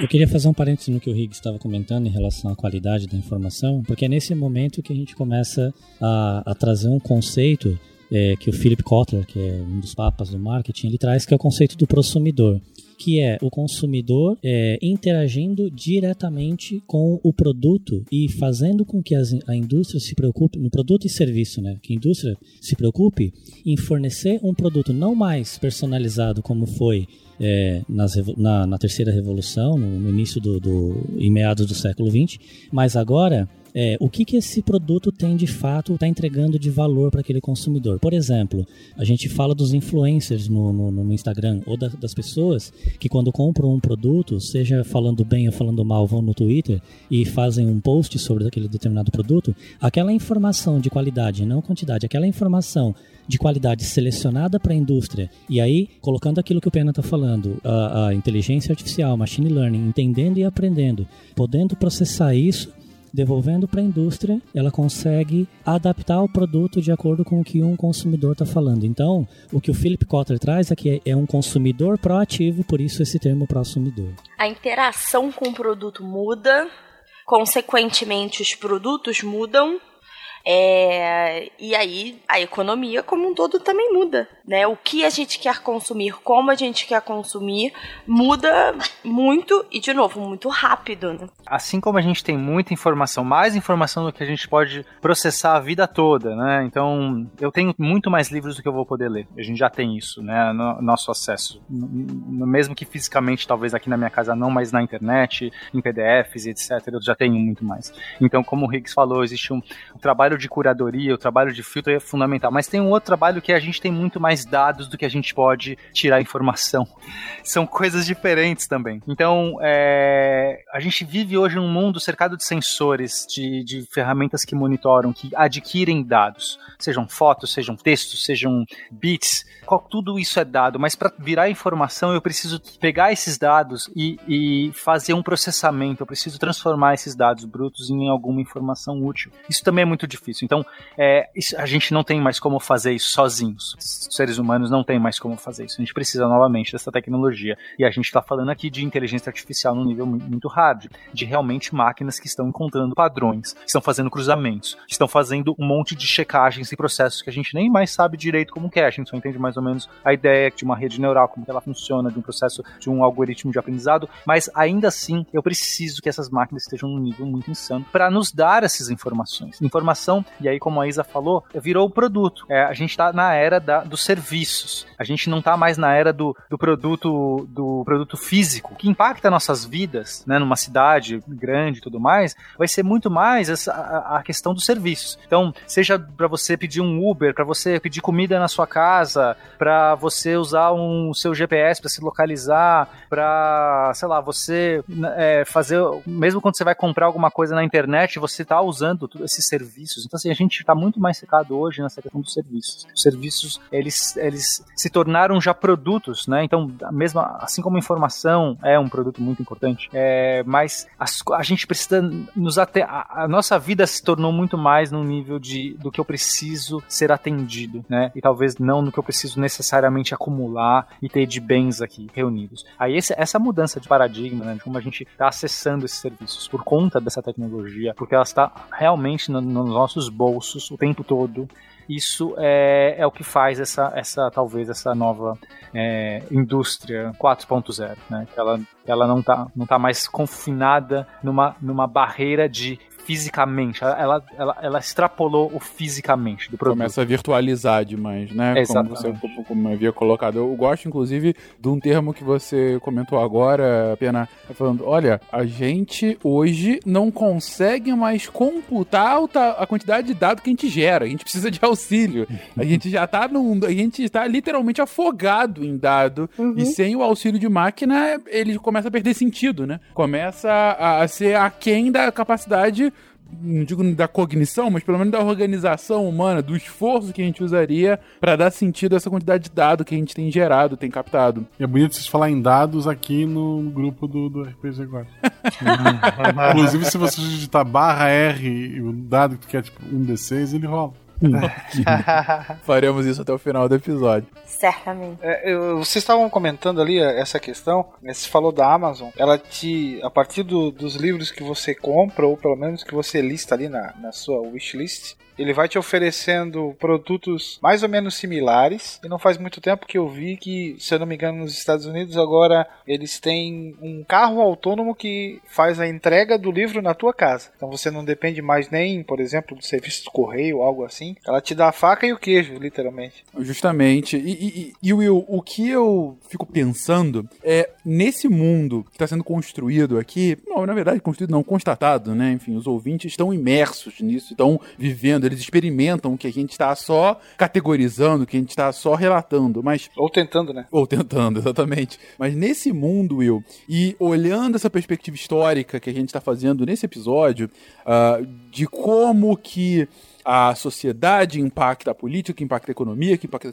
cultura e volta para a sociedade, enfim. Num mundo de emergência, não de hierarquia, mas sim de redes descentralizadas. Num mundo em que você não tem mais o top-down, é cada vez mais o bottom-up. Num mundo em que a, as, a, a, população que o antes que era a história dos comuns. Os comuns hoje estão escrevendo muito mais a história do que jamais escreveram antes. Como que fica justamente essa relação? Essa relação com o poder, essa relação com a política, com a alta política, com a política que a gente aprende nos livros de história. Ou seja, é, o que eu fico imaginando mesmo eu, e essa é a minha pergunta é, como que os historiadores e os alunos do século 22 vão descrever esse início do século 21? Você vai ter que se adaptar justamente exatamente esse meio também, né? Se a gente parar para pensar, é, o primeiro trem construído ainda não tem 200 anos. Repara como esse período é extremamente curto na história da humanidade. Isso é inacreditável, né, cara? Se eu não me engano, 1800, meados de 1800 do, do século 19, né? Vamos jogar 1800 e agora eu não lembro a data de cabeça,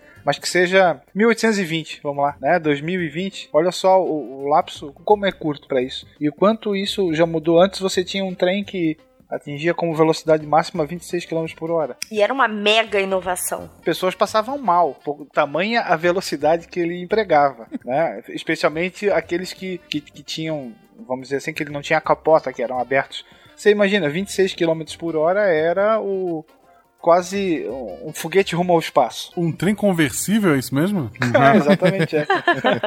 Não, é, é, insano pensar que os últimos 20 anos aqui do século 21 correspondeu um avanço científico e tecnológico de, de, todo o século 20. E provavelmente os próximos 10 anos vão corresponder a todo o avanço tecnológico do século 21 que a gente teve até agora. Isso é a coisa mais insana. É assustador.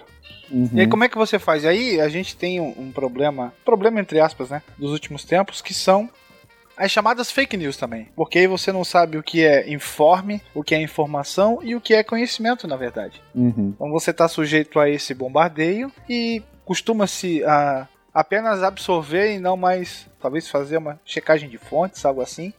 E aí é a partir desse tipo de coisa que você tem alguns, algumas pérolas como nazismo de esquerda, dita branda. O mais louco de tudo é que a gente está vivendo esse momento da revolução, né? Diferente das outras passadas. Eu, por exemplo, eu nasci ainda na. Eu sou da década de 70, então eu vivi parte da, da, da, da vida no modo analógico e eu venho passando. Todos, acho que a maioria somos analógicos ainda, né? Ou pelo menos viemos de uma época nem com fio era, né?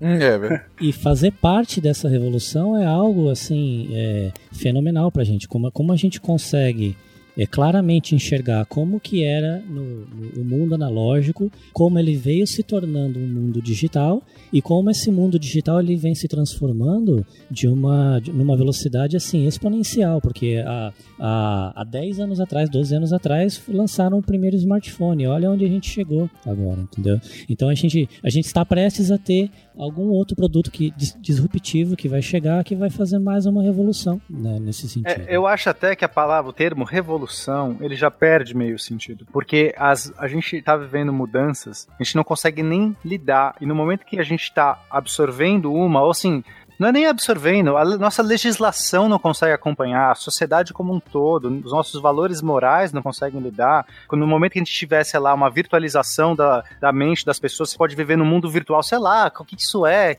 Aí acaba a humanidade.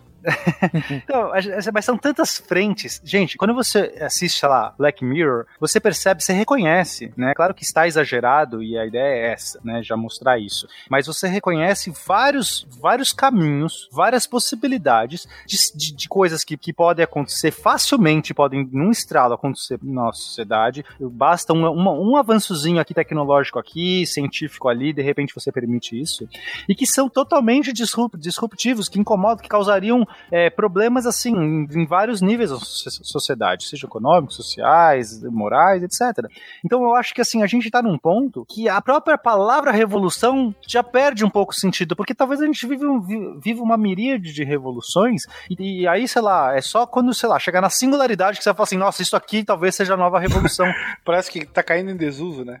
exato. Ou é. não se aplica mais. É um processo já de, de, de, é tão, tão rápido e tão é, profuso, profuso, profuso não existe. Existe essa palavra? Não sei. Fala com convicção que existe. Exatamente. Vou, desculpa, gente. É, com tanta profusão que, que assim, você fala onde é, onde começa, onde termina uma revolução, né? Eu realmente não sei. Juntando uma coisa que o Pena falou e uma coisa que o Fernando levantou antes, que são efeitos políticos disso tudo, né? É, tem uma tem um episódio de Black Mirror, foi o único que eu consegui assistir, porque eu fiquei tão bolada que eu não consegui assistir mais. E nem é do. A galera falou que nem é dos piores. Tem um que tudo, todo, toda pessoa com quem você encontra, você dá estrelas, né? Você dá sim, uma nota pra pessoa, sim. a pessoa tem um score. Eu não sei se os nossos ouvintes sabem. Você sabe que é realidade, né, Pena? Você sabe que isso já existe. A China está implementando um sistema de notas, tipo o score de crédito que você tem, estão querendo implementar no Brasil, você já tem nos Estados Unidos. Eles estão implementando isso na China para decidir se você é um, um, bom cidadão ou não. Isso vai definir do que tipo de produto você pode consumir, qual é a taxa de, de juros que você vai poder pegar o empréstimo no banco, que tipo de emprego você vai ter. Então isso é muito assustador. E no extremo oposto, você tem a ideia da democracia direta. E existe a possibilidade de que a qualquer momento todas as decisões pode simplesmente pular uma mensagem no nosso celular e todo mundo vota para decidir em todos os momentos. Isso é é, é, tem pessoas que discutem essa ideia de democracia direta, né? É, já existem os plebiscitos, mas, pô, leva mó tempo, você tem que organizar, tem que passar. Uhum. Se, se fosse possível desenvolver um sistema de democracia direta, todo mundo simplesmente pula uma mensagem no seu celular, você é obrigado a responder, seu celular não destrava até você votar, pronto, o país inteiro votou em alguma coisa em 5 segundos. Aí você imagina a pressão das fake news, né? Se todo mundo pode votar, uhum. como é que vai ser essa informação, essa, é, quanto vai valer esses, essas notícias de WhatsApp? Porque a pessoa vai votar porque ela tá recebendo WhatsApp. Isso de, de colocar nota que tu fala, ah, na China. Não, isso é presente aqui também. O Malta faz isso. Eu acho que ele escolhe quem grava ou não o episódio. Tem um ranking interno do SciCast que ninguém conhece. Tem um ranking. Falou mutado, perde ponto.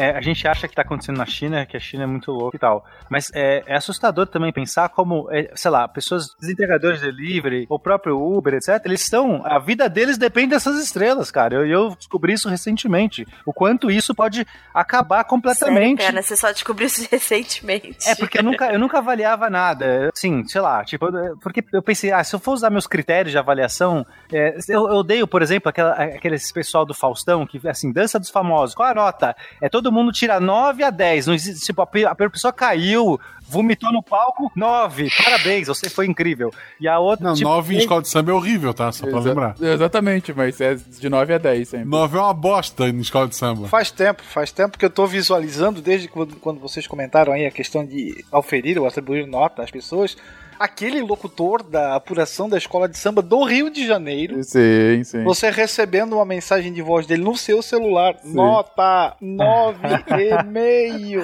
Gente, que horror. Então, assim, aí eu tinha essa loucura meio de avaliar e falei assim: é melhor não, não vou avaliar, preciso pensar num critério, tem umas loucuras minhas. E aí eu tô conversando com algumas pessoas, eu falo assim que se tiver, o cara tirar menos do que quatro estrelas, sei lá, ele já é, é, não pode mais operar, tipo. E então eu comecei a entender que esse negócio do Black Mirror, que parecia estar uhum. só na uhum. China, talvez esteja aqui, sabe? Como é que funciona Sim. esse tráfico de influência?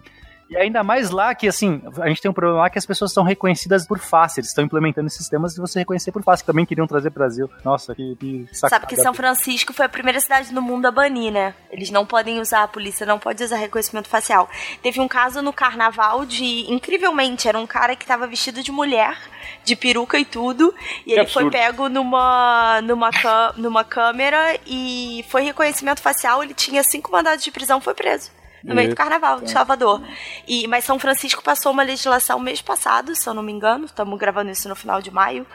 É, foi a primeira cidade no mundo a proibir a polícia de usar imagens de reconhecimento facial. Eu acho que o, a, a, grande sacada dessas coisas, e acho que é, e é por isso que elas nos, nos, espantam e nos fascinam, é porque elas não são de fato novas, né? Então, assim, que outro sistema de computação de informação usa reconhecimento facial e faz ranqueamento das pessoas de acordo com sua reputação? O, o cérebro, homem, o cérebro, exatamente. O cérebro humano. exatamente. Né? Uh, quando Pena tava falando de Uber, cara, para mim, enquanto psicólogo clínico, é a mesma coisa, só que não tem interface máquina. Eu dependo basicamente de indicações da minha reputação, do quanto as pessoas acham que eu sou bom ou não, né? Só não tem uma sistematização, mas na verdade essas questões de identificação de, de faces e de, de ranqueamento, isso na verdade é uma informatização de uma coisa que a gente já faz. Uhum. Né? E aí entra o que eu estava comentando antes, de que a gente precisou criar uma tecnologia para dar conta de algo que a gente não tem como fazer. Quando a gente vivia em aldeias de 50 pessoas, era fácil manter controle mental desse ranqueamento. Saber que o fulano pescou um peixe e só dividiu com a família dele, não dividiu com os outros. Então,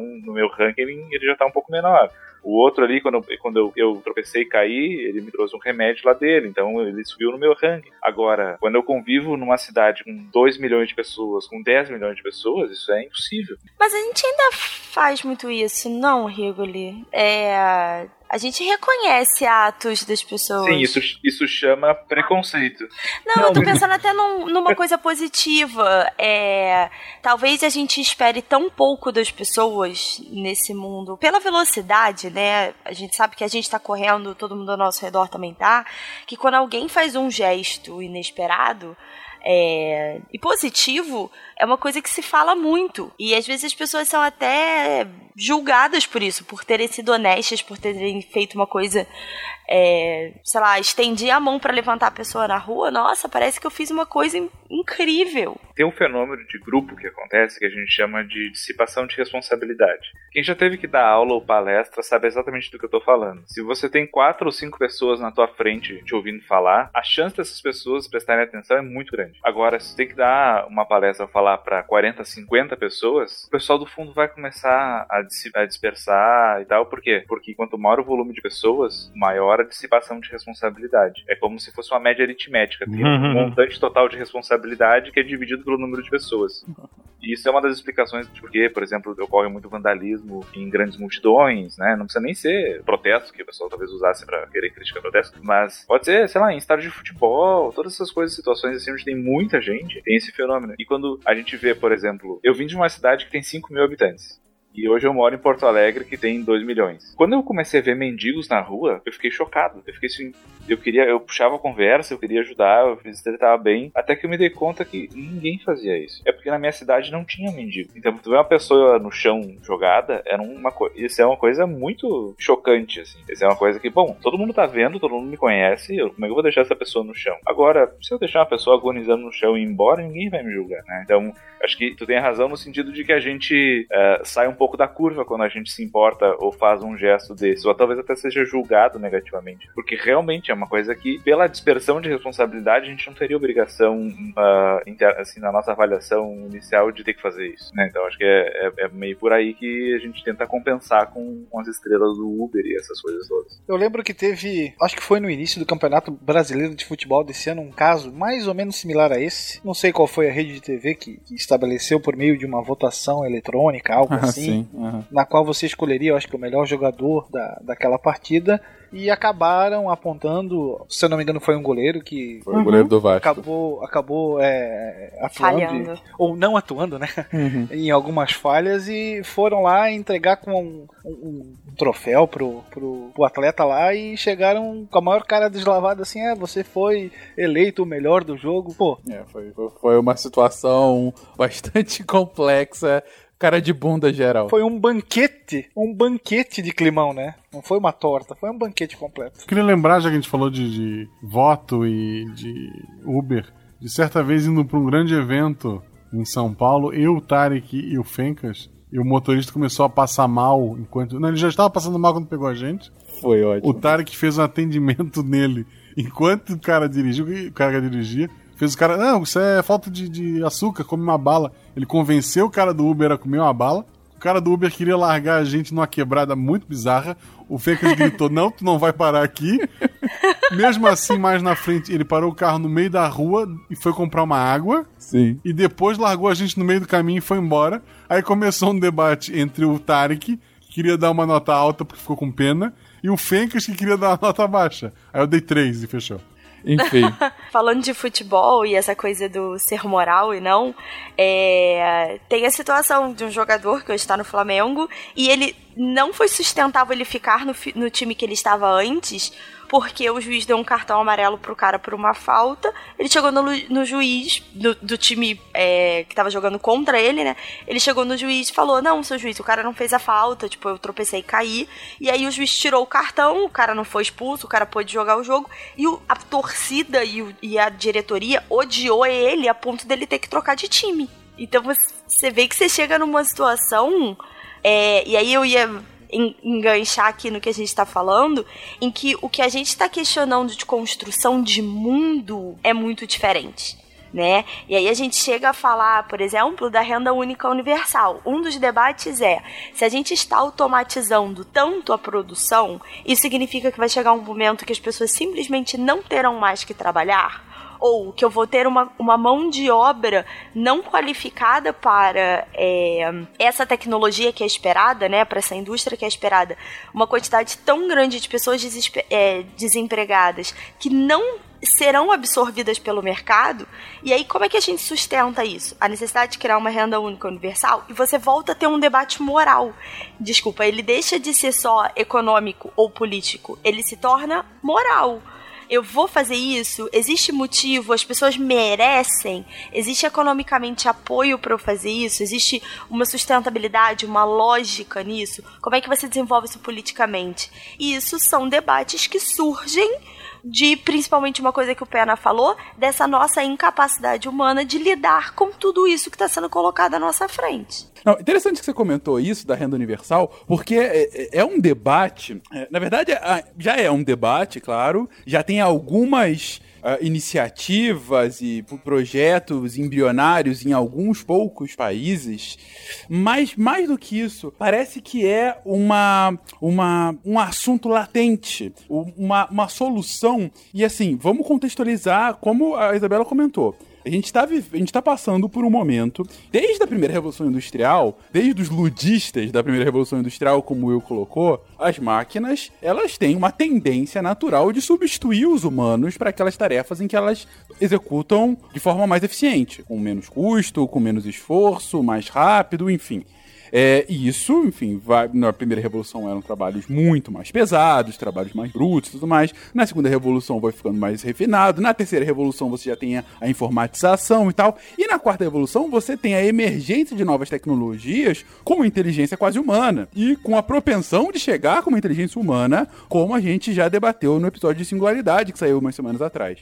É, nesse debate, a gente parte desse pressuposto falando: olha, alguns empregos são passíveis de ficarem obsoletos, dos humanos simplesmente não poderem mais estar nesses empregos, ou serem muito menos eficientes do que máquinas num ponto, em médio prazo, o Pena acha em curto prazo, como a gente viu na singularidade, mas enfim, no mínimo em médio prazo, num ponto em que uma grande parte desses empregos simplesmente tende a, desaparecer. Mas tende a desaparecer, mas manter a produtividade. Mas vai manter a produtividade para que mercado consumidor se os antigos trabalhadores que ganhavam dinheiro e alimentavam o mercado não estão mais ganhando dinheiro? Então, Fencas, é por isso que eu prevejo o fim do capitalismo. É, a gente vai entrar num. As pessoas sempre já alardearam muito, né? Nas outras revoluções, essa coisa que a gente viu de quebrar a máquina, ah, agora, tipo, é o responsável e tal. Então parece hoje que é, a sensação que tem é assim, ah, já passamos por isso lá atrás, é só mais uma, né? E, mas tem uma coisa essencialmente diferente agora nessa, que é, a gente está realmente criando menos empregos, porque toda revolução que acontecia, a gente criava, é, teve um, um, período de crise, de adaptação, mas efetivamente você criava mais empregos é, depois, né? Você criava novas áreas e aí isso era incrível. Agora a gente está entrando num ponto, Fencas, que é, nessa última década a gente não é, a gente não teve criação de emprego, mais criação de emprego do que desaparecimento de emprego. E, e a, para a próxima década a estimativa é que isso cai, a gente vai ter uns 2 milhões a 4 milhões de empregos a menos. Mas a questão é o seguinte: é, a gente está começando a ver que a gente vai estar tá criando menos empregos, e quando a gente olha esse, essa lei de Moore, esse avanço exponencial, da, da tecnologia, é, a gente vai chegar a um ponto que eu acho que é recente, então eu coloco, sei lá, uma crise daqui uma década, assim, coloco uma crise que a gente vai viver, que a gente vai ter muito mais gente desempregado e coisas, sei lá, a gente não tá falando de 13% de desemprego, a gente tá falando de 40% de desemprego, coisa assim. É, e a gente precisa, a, gente vai estar tá com um monte, se a gente hoje precisa trabalhar para viver, né? Esse é o paradigma social do trabalho. Você, você é o que você trabalha. Quando alguém te pergunta o que você faz, o que você é, você diz o seu emprego. Isso é o que te define. É, a gente, a gente hoje, o que nos sustenta é nosso trabalho. Só que a gente sempre teve almejando o quê? Uma sociedade onde ninguém precisava trabalhar, certo? Esse é o grande. É, é, a gente chegaria na nossa Shangri-La, na nossa cornucópia, no momento que você falar, você não precisa mais trabalhar. É isso que a gente almeja. E aí a gente vive nesse dilema porque eu tô chegando lá, porque eu posso hoje produzir tudo. Hoje a gente já tem condição de produzir tudo, e amanhã mais ainda. Quando a gente tiver máquinas substituindo todos os empregos, ou a grande maioria, eu não tô falando só telemarketing, eu não tô falando só apertador de parafuso na indústria, eu tô falando de advogado, de professor, tô falando de é, empregos que as pessoas, médicos, que as pessoas acham que são empregos. Podcaster. Podcaster, cineasta. Eu fiquei surpreso é, recentemente que eu vi um, um, A inteligência artificial pegava uma foto e criava um filme a partir da Sim, foto. Eu vi, impressionante. Caraca, inacreditável. Fizeram isso com a Mona Lisa. Com a Mona eu... Lisa, pegaram Caraca. Um... Foi... É impressionante. Então, assim, você fala assim: não, é, vai acontecer isso lá pro cara que tá operando caixa no supermercado. Não, não é. Vai acontecer isso pro caminhoneiro. Não, isso vai acontecer também pra esses caras. Mas a gente tá falando de uma coisa geral. Não tem como você evitar, porque você fala fala assim: vamos fazer todo mundo um pacto que a gente não vai mais contratar máquinas para porque vai haver uma crise. Xuxa curtiu isso. Todo mundo vai fazer assim, né? Olha, a gente vai fazer um, um acordo, um pacto Raul Seixas, sei lá como vai se chamar. Isso. tá no lugar certo. Aí todo mundo vai se juntar e falar assim: olha, eu não vou me automatizar mais do que esse ponto, você não vai mais do que esse ponto, porque senão fudeu, a sociedade morreu, a gente vai, vai, vai, vai né? Vai ser ruim para todo mundo, tá bom? Tá bom. Essa é uma sociedade é, que a, a, essa, essa é um jogo, tá? Isso basicamente um jogo, que a teoria dos jogos diz que você vai sempre trair. E é muito ruim você criar jogos em que você sempre vai trair. Por quê? Porque quando você traz, você tem um benefício muito grande. Então, se tá todo mundo não automatizando, uma, e automatizar é, é, significa muita eficiência, baixo custo, certo? Então, se tá uhum. todo mundo não automatizando, quem trair vai se, vai se beneficiar muito, né? E quando você tem muitos players, o cara não vai dar tempo de todo mundo verificar todo mundo, né? Ou seja, é difícil você verificar, controlar, porque você pode automatizar em, ah, sei lá, entendeu? Meu, tô aqui, tem, vocês não tem como entrar na empresa do cara e ver o nível de automatização. Já que o Pena entrou na, na vibe aí de, de arauto do apocalipse, é, Mensageiro vou, do caos. É, eu vou, eu vou um passo além. Já que ele tá partindo o apocalipse, eu vou piorar aqui. Então... Um passo além, novo Éden.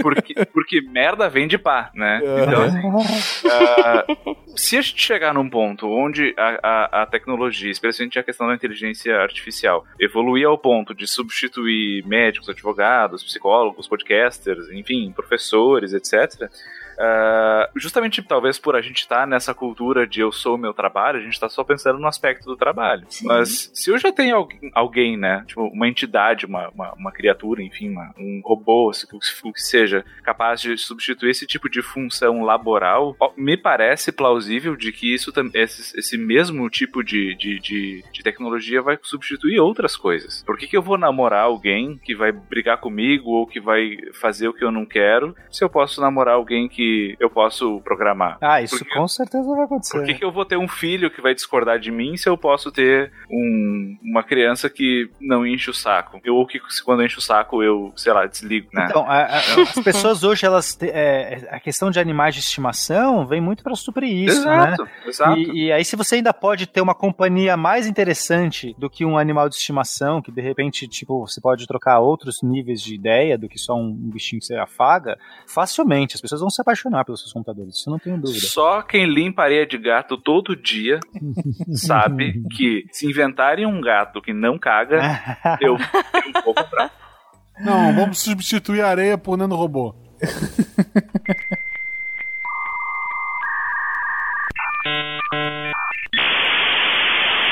Mas, assim, é, a questão do paradigma social do trabalho, para mim, é muito claro que ou a gente muda isso agora, e aí, novamente, a gente tá atrasado, né? Eu sempre falo isso, a gente consegue votar a porra da reforma da Previdência, é, e, e, e, a gente tá, tá, falando de uma mudança que, que eu acredito que vai ser uma questão de 10 anos, onde vai haver uma crise absurda. E aí, a gente pode ficar numa. É, ser um maior é, é, problema, a gente, em vez de ir para a cornucópia que a gente acha que está chegando nesse sentido, que a gente já tem condições hoje de produzir tudo que a gente precisa, é, com trabalho, com, com, menos horas de trabalho, ou em 10 anos, certamente a gente vai estar tá com uma automatização, né, não está falando de 10 anos para trás, a gente está falando de um crescimento exponencial. Então você tem que pensar que os próximos 10 anos corresponderia a um, um avanço que a gente não consegue nem, nem pensar, tipo, o que, que vai estar tá aqui daqui 10 anos, que tipo de, de automatização, ou que, que gadgets que a gente vai estar. Então a gente não consegue nem pensar. Mas para mim, certamente, a gente vai estar no nível que a gente vai poder automatizar a maioria dos empregos é, e fazer as pessoas trabalharem menos e serem mais felizes, né? Usar o tempo para o seu bel prazer. Só que no momento que você precisa trabalhar para viver, isso pode virar um pesadelo, isso pode virar um inferno. A gente precisa de soluções para isso. As soluções têm que ser pensadas agora. Porque na hora que der a merda lá, como é que a gente vai ter tempo de votar Constituição e não sei o que e fazer uma outra política e tentar, porque o negócio, a merda vai estar tá batendo na bunda, as pessoas vão estar tá morrendo, as pessoas vão estar tá desempregadas, porque todo mundo vai trair, como eu estava explicando. Se mesmo que você faça um acordo, quem trair se dá muito bem, porque a pessoa vai, vai automatizar mais, ela vai vender muito mais, sendo que quem, tem, quem tá pagando a conta toda é o resto, porque, né, assim como conta de água, quando você divide, né, condomínio, a pior coisa que tem é você dividir conta de água. Por quê? O jogo que favorece todo mundo gastar mais. Você fala assim, por que, que eu tô economizando, sendo que o vizinho tá,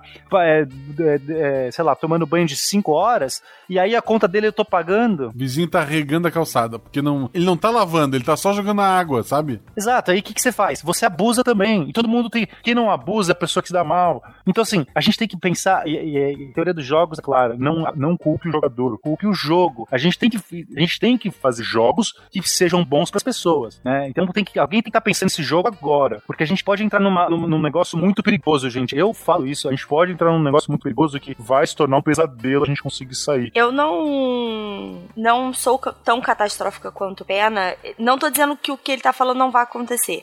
Eu realmente acho que vai existir um momento em que realmente o trabalho como a gente conhece hoje não vai não vai existir, né?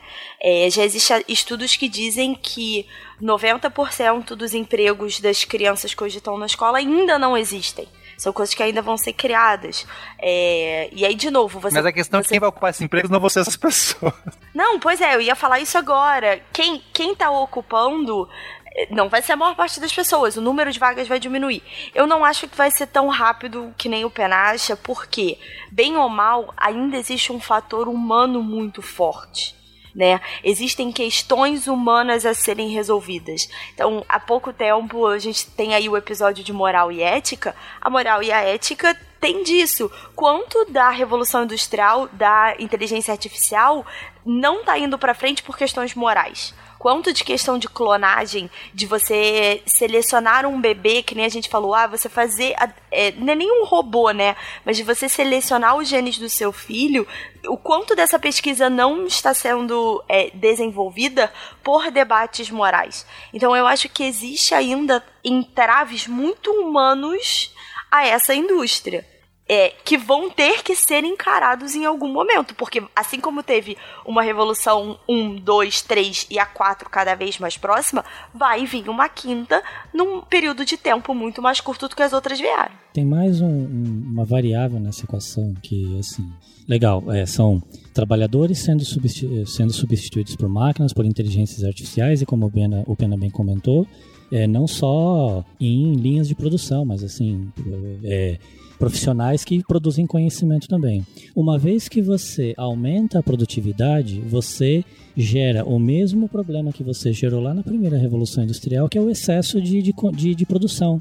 Se você tem uma camada da, da, população, ou grande parte, né, 90, 70, 80% da população desempregada, você não tem dinheiro circulando na economia para consumir esse esse excesso de produção, excesso de produtividade que está sendo produzido. Então ele vira, ele vira um, um círculo que não, que não tem fim. É uma variável que você coloca na equação que você não, não, não consegue resolver. Não, é por isso que eu falo muito do, desse fim do capitalismo, né? Porque a, a, a gente sempre aprende que quando você é, aumenta a produtividade, você, no geral, né, é, macroeconomia básica, quando você aumenta a produtividade, você diminui o desemprego, porque para você ter mais produtividade, você está empregando mais pessoas, né, e, e, e, esse é um mecanismo. Nesse, nesse momento, a gente está falando de aumentar a produtividade, aumentando o desemprego, você tem uma dissociação. Então, é, aí a questão é, que, para mim, se torna crítica nesse modelo, que é, você precisa mudar essa relação. Então, como é que a gente faz? A gente tem que, já que a gente vai ter alta produtividade, e como você estava falando, Marcel, sem pessoas para consumir isso, a gente vai estar tá falando de uma deflação absurda, né? No momento você tem muita produtividade, e aí eles não têm é, como produzir, como comprar aquilo. Então, primeiro, você já está falando de custos baixíssimos para produzir é, e muita oferta, né? Então, assim, isso também fica bom para ninguém. Ninguém quer, nem o produtor, nem o capitalista malvadão que está lá com toda a sua linha de robôs e lucrando horrores, nem ele quer, porque ele, senão ele também não precisa, não tem como vender. Então, é, a gente precisa ter algum mecanismo, talvez a renda básica universal seja um deles. É, pelo menos é o único vislumbro hoje, mas ela tem também problemas inimagináveis, que parece tudo fácil. A gente, ah, renda básica universal, a gente vai, quem vai pagar a conta? É, você tem que ver. E aí no momento que você cria um desequilíbrio em um país, você tem uma migração. Sei lá, o Brasil restituiu renda básica universal, a gente vai taxar altissimamente o quê?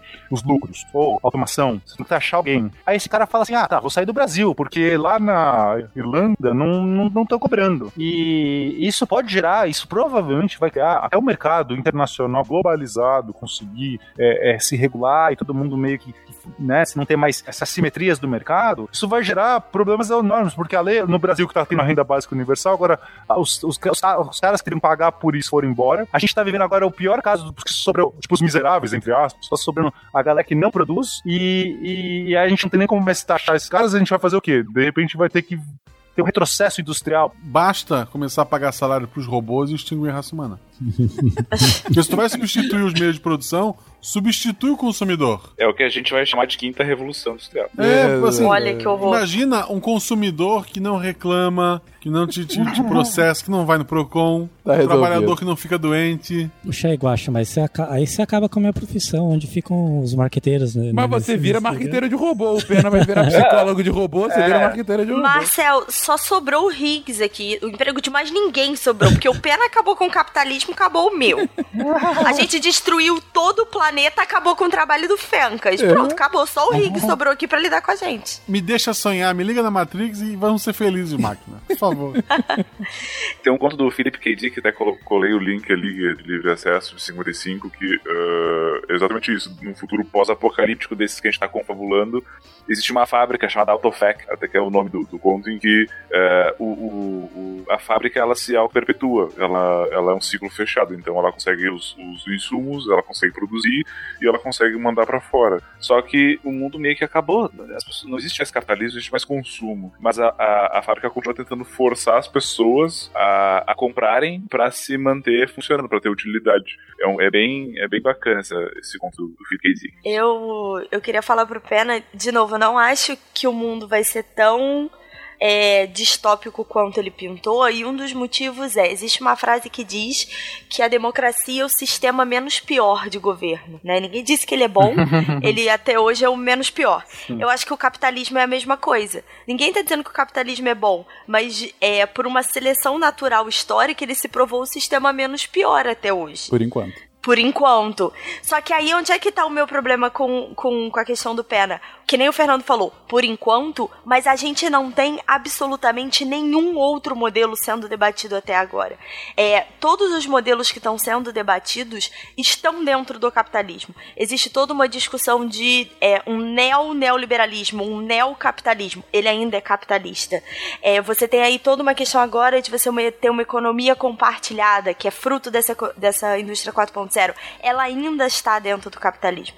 Não existe um outro modelo pra gente trabalhar. Não tô dizendo que ele não vai existir. Pode ser a quinta revolução industrial. Mas ele não existe agora para ter essa mudança em 10 anos, que nem o desastre que o Pena falou. Pois é, eu acho que até a gente tava. Uh, usou a metáfora da seleção natural, né? E, e, eu acho que não, não faria sentido a, a gente esperar que um novo modelo surgisse uh, e a gente visse esse turning point. Assim como eu acho que. Por isso que talvez esteja até banalizada essa questão de chamar de revolução industrial, porque a gente tá no meio do processo. A gente não sabe onde começa e onde termina, né? E eu acho que talvez o próximo, o, o próximo caminho que a gente for uh, seguir, ele vai emergir no padrão de, de, possibilidades e ao longo do tempo a gente vai ver, ah, olha só, agora a gente faz assim e há 20 anos a gente fazia assado. É, é que a minha única ah. questão, Rigoli, é a gente sempre se acostumou o tempo todo a montar o, o paraquedas enquanto a gente está caindo, né? Assim, parece que isso ah. ficou tranquilo.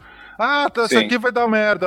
É, gás CFC, buraco de ozônio. Não, agora muda, não sei o que. Opa, agora tem crescimento global, não, não sei o que. Parece que tá tipo, e a gente se acostumou, e parece que então é assim, vai, vai acontecer, vai dar certo, tá, vai dar certo. E, e aí fica uma condição de. As pessoas param, talvez, de, de se preocupar. Então, assim, quando eu olho, eu olho, eu posso ser alarmista, pode falar for, mas quando eu olho daqui a 10 anos tal, e vejo um problema, talvez seja um problema gravíssimo, meu papel agora é, gente, é um problema gravíssimo. Tipo, precisamos fazer algo agora. Ah, mas quando chegar lá a gente se vira, vai dar certo. Tipo, um dia talvez não dê certo. Um dia você vai montar o, o paraquedas e você chegou no chão. Então, primeiro, primeiro, assim, não é porque deu certo o tempo todo que vai dar certo para sempre. É, aí, só para responder também um pouco é, a questão da Isa. Primeiro que eu queria muito é, trazer na questão do, dos paradigmas, é, paradigmas não, desculpa, da, da moral humana que demora e tudo mais. Concordo com você, Isa. A, o ser humano tem um fator humano que demora. Mas, por exemplo, enquanto engenharia genética existem quase. A moral é tão forte, né? Porque não tem um protocolo, não tem um protocolo. Começa por aí. Não tem uma regra, um protocolo discutido. É, foi lá o chinês e fez lá é, engenharia genética num, num, num bebê humano e ninguém, ninguém tinha feito. Existem recomendações, existe uma lei tácita. Mas de fato, você falar, tem lá no papel escrito, não tem.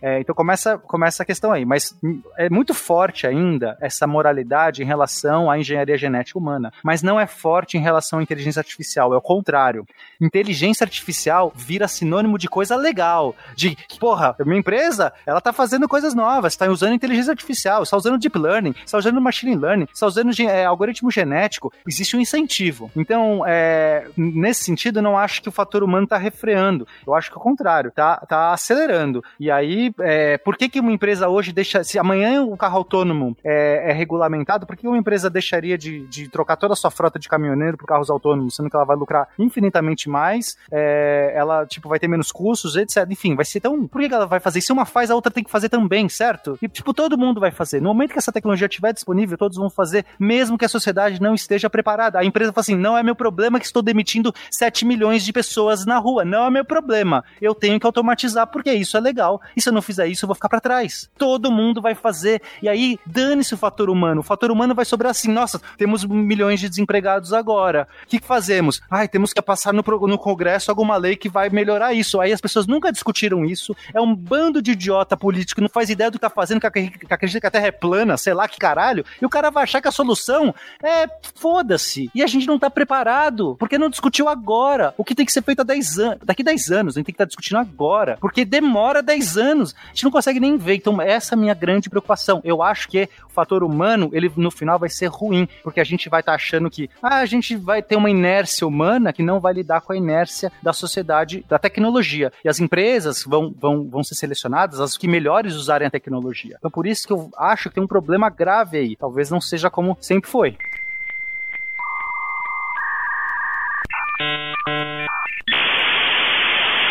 Eu vou construir a partir do argumento do, do Pena é o seguinte, também rebatendo um pouquinho do que a Isabela comentou. Uh, em duas frentes. Primeiro, uma coisa que eu acho que corrobora demais com o que o Pena está colocando, uma coisa que em relações internacionais a gente sempre vê é que as instituições são construídas para resolver problemas passados, não futuros. Eu já falei isso em outros episódios. A gente sempre, as instituições políticas, elas sempre são construídas baseado na última merda que aconteceu. Olha, aconteceu uma merda gigante. Como é que a gente vai fazer para evitar que ela se repita? Aí a gente faz algum arranjo institucional, algum arranjo legal, a gente faz alguma coisa para impedir que a mesma merda volte a acontecer. Mas esse novo arranjo, ele não tá prevendo outras merdas daí derivadas. Ele tá vendo o problema passado. Então, uh, e a política historicamente funciona dessa forma. No século, nos últimos séculos, ele só está corroborando isso. As instituições internacionais globais, elas são exatamente isso. A Liga das Nações foi feita para impedir uma nova guerra mundial. É, uma guerra. A Liga da Justiça. Não, a Liga das Nações. Foi para impedir uma, uma nova guerra mundial ocidental, como foi a Primeira Guerra.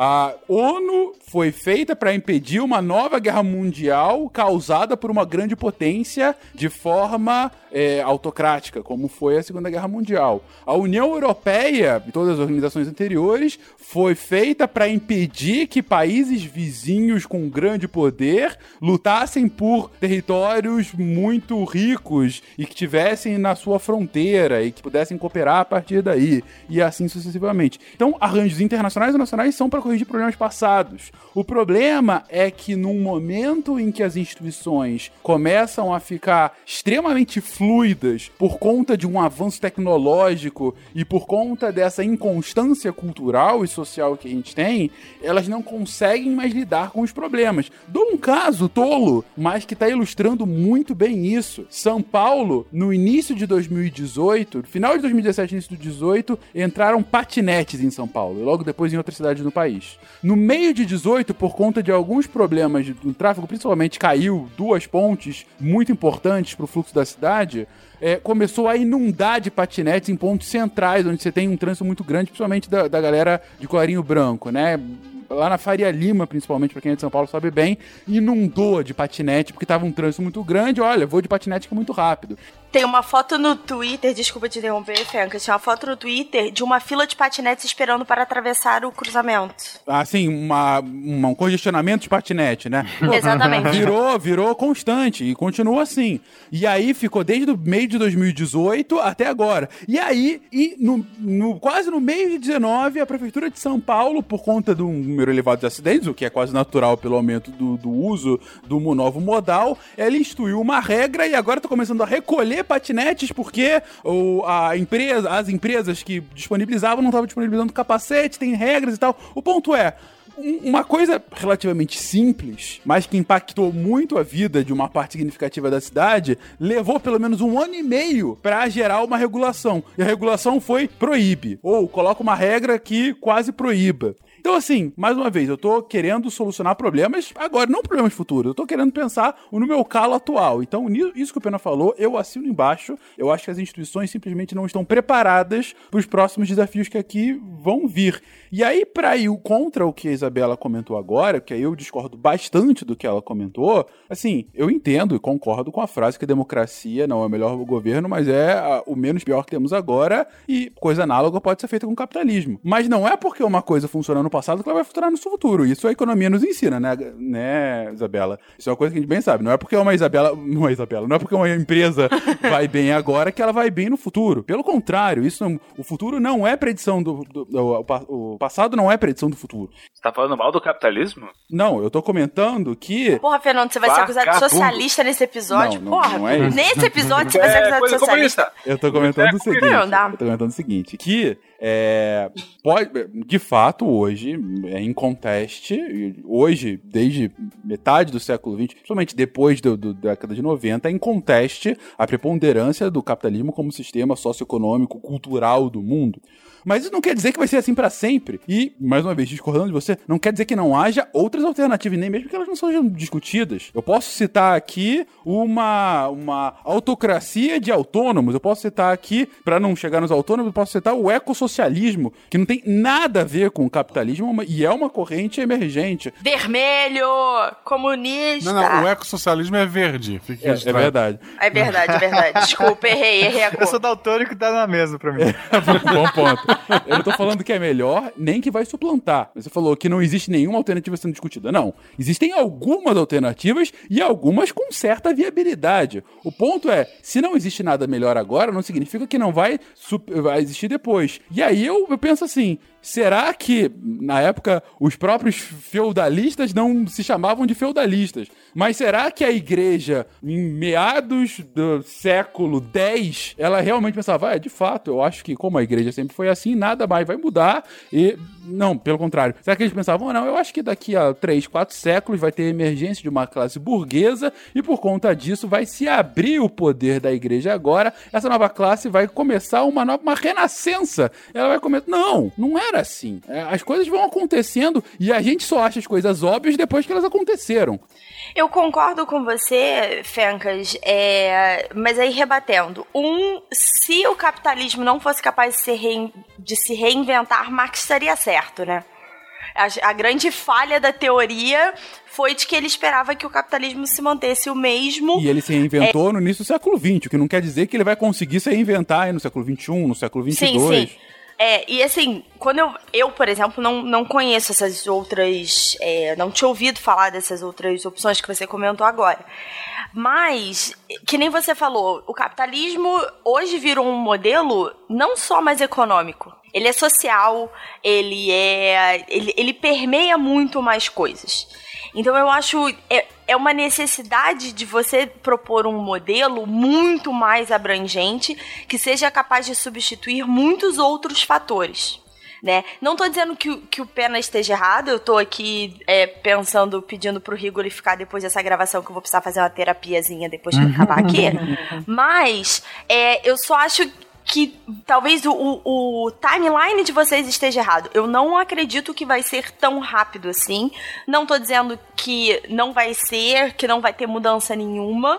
A, a, prova tá aí, a pauta que a gente falou hoje, todas as mudanças, o quão rápido elas estão acontecendo. Eu só acho que vocês estão tendo, achando que o mundo vai mudar muito mais do que ele próprio é capaz, sabe? Ele não é capaz de aguentar tantas alterações assim e se manter sustentável. Talvez eu esse seja justamente o problema, né? Não, sustentável não só no sentido ambiental da coisa, não, eu que eu falando. acho que é um problema, mas até psicológico. Será que, como seres humanos, nós seremos capazes de é, processar isso tudo, já não somos capazes de processar todas as informações. Seremos capazes de processar é, essa mudança toda é, é, é, complicado. Ou seja, você está querendo discordar da gente simplesmente porque você acha que a gente não vai ser capaz de processar. Então, se acontecer, simplesmente a gente buga. Não, eu acho que é mudança demais. Eu acho então, que... mas e se acontecer, a gente buga? Eu acho que a gente buga. Sinceramente, eu acho que a gente buga. Eu acho que vai ser. E aí, é é até psicologicamente. O aumento da quantidade de doenças mentais tem a ver com isso, da ansiedade tem a ver com isso. Mas esse é, esse é o ponto exatamente que eu acredito, que a gente é, a gente está chegando num ponto que a nossa sociedade humana não consegue se adaptar às mudanças. É, e aí a pergunta é, então as mudanças não vão mais ocorrer porque a gente chega no nosso limite, ou a gente vai dar uma merda generalizada? Isso. Elas vão ocorrer independente da gente, né? Exato. É. E se a gente sabe que vai bugar, se o negócio acontecer na velocidade que a gente está prevendo que vai acontecer, alguma coisa precisa ser feita. Esse é o ponto. Isso, então, aí meu, aí por isso que eu trago essa eu tenho essa responsabilidade pessoal, porque eu acredito muito nessa questão de você ter responsabilidade. Então, eu era inocente sobre um assunto, agora eu não sou mais, eu tenho responsabilidade sobre isso, eu não posso, se eu, se eu ignoro isso, eu sou conivente com isso, eu, eu não sou responsável. Então é por isso que eu tento trago. Agora, pode ser que não aconteça em 10 anos, pode ser que aconteça em 20, pode ser que aconteça em 50, me, tanto melhor. Mas eu não posso agora, do que eu conheço e do que eu vejo, e sabendo que o crescimento é exponencial, e conhecendo matemática, sabendo que o crescimento exponencial é um negócio que a gente, nós seres humanos, não conseguimos nem antever, aí eu falo assim: não é melhor eu pensar que vai ser em 10 anos? E se for em 20, que bom que eu tenho mais tempo? Ou, ah, não, tô seguro, não pode ser em 10 anos. Então até lá, é, tá tranquilo. Porque em 10 anos a gente vota a Previdência, aí tem mais 10 pra, tipo, se preocupar com o resto do mundo. Então é só por isso. É, eu prefiro nesse ponto ser. Eu não, nem gosto de ser alarmista, pra ser honesto, eu nem gosto de ser alarmista mesmo, porque causar histeria não é minha ideia. Eu, gente, tô falhando aqui, porque a minha ideia é, é, é, é tirar a inocência. Meu, meu, objetivo é deixar as pessoas. Olha, todo mundo tá ouvindo aqui, para e pensa. E se você pensar e, e, é, e os argumentos que a gente tá usando, deixe de ser inocente, comece a assumir uma responsabilidade, trazer esse debate para outras pessoas à sua, à sua volta, cobrar dos seus políticos, seus representantes, posições sobre esses assuntos, é começar a pensar na sua empresa ou na sua, na, no seu condomínio, soluções para que comecem a pensar nessa, nessa, nesse novo cenário. É isso, é isso que eu tô pedindo, porque se todo mundo começar a parar e pensar que isso é algo que pode acontecer e não, ah, pena tá viajando, isso aí, eu acho que já vai ser um adianto tremendo. Se a sociedade como um todo começar a discutir renda básica universal, agora, eu acho que a gente vai em 10 anos ou 15, tá preparado para ter um modelo de transição decente. E sem um modelo de transição, a gente não vai instituir isso, as pessoas vão morrer de fome, vão ficar miseráveis, vai ter riots, é, como a gente fala isso em português, gente? É, revoltas. Confusões, revoltas. Vai ter revoltas, e aí não tem mais como. Vai chegar um ponto que você fala assim, fudeu. É, porque o povo tá miserável na rua, a gente não tem como fazer essa transição, as pessoas têm que ser cobradas por isso, vão estar tá se revoltando também, e falando que não vão pagar essa conta. Você consegue imaginar, ainda mais se tem um presidente, de repente, que é um imbecil nesse, nesse negócio todo? É só, é só isso. De repente a gente vive numa situação que não precisava. A gente está se aproximando da nossa grande cornucópia. Estamos nos aproximando, eu acho. Só que agora a gente tem que só acertar, porque o nosso paradigma social do trabalho não é mais necessário. Só que se todo mundo se define pelo que trabalha e se não trabalha morre de fome, temos que mudar isso agora, para que todo mundo possa parar de trabalhar ou trabalhar muito menos, fazer a substituição tranquila dessas máquinas que vai acontecer. Não adianta a gente achar que não vai. E aí todo mundo fala assim, ok, agora eu posso aqui desfrutar da minha vida, posso ganhar uma, uma renda básica básica, eu tenho alguma coisa que eu possa me sustentar e, e fazer o que eu quero. Que modelo vai ser esse? Como vai ser essa transição? Quem vai pagar a conta? Quem não vai? Isso tem que ser discutido, na minha opinião, o mais rápido possível. Bem, bem, fizemos aqui uma, uma viagem, uma viagem de dois séculos e meio, três séculos pela história humana. Falamos sobre uh, o início dessa mudança cada vez mais acelerada de novas tecnologias, de novas sociedades, da emergência de novos modelos, de novos modelos econômicos, políticos, de novos modelos, inclusive mentais, e como a gente se encaixa nisso tudo, chegando nessa revolução, essa quarta revolução, essa revolução 4.0 e o que, que nos espera para esse futuro? Será que estamos vivendo uma revolução 4.0 para viver posteriormente e muito em breve uma quinta? Será que a revolução 4.0 será uma eterna revolução sem fim, não de um ponto A para um ponto B, mas sim um estado constante de mudança e de caos? Será que a gente sobrevive a tudo isso? Enfim, muito mais perguntas do que respostas, mas um, um pouquinho para você pensar nessa sua sexta-feira de SciCast, um pouquinho para você você pensar mais sobre como você se encaixa nesse mundo, nesse fato histórico que você está fazendo parte, que você está ajudando a construir e que sem dúvida você vai sofrer as consequências, seja pro bem, seja pro mal. Eu, eu volto a dizer: paga o salário para os robôs, me liga na Matrix e dá meu bife. me contratem se tiver algum emprego disponível por aí no futuro, porque eu, eu já desisti.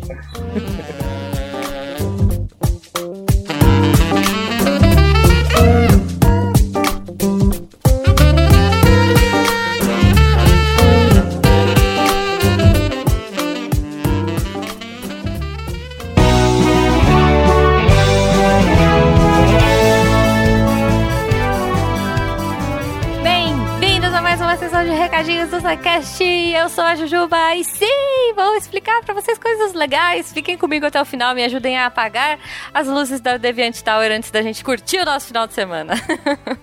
Pessoal, primeira coisa, é, eu gostaria de agradecer a todos os nossos patronos. Se vocês quiserem fazer parte da nossa ciência divertida e ajudar o projeto a crescer e continuar, né, divulgando a ciência no Brasil, uma coisa extremamente importante. A partir de um real você pode, pelo PicPay, Padrim ou Patreon, fazer parte desta linda família. Tem os outros valores lá para você fazer parte dos nossos grupos de WhatsApp, para você, enfim, mandar meme pra gente divertido lá no grupo. Eu adoro os, os memes, as imagens que a galera manda. Então, vocês procurem aí nas nossas redes e descubram como.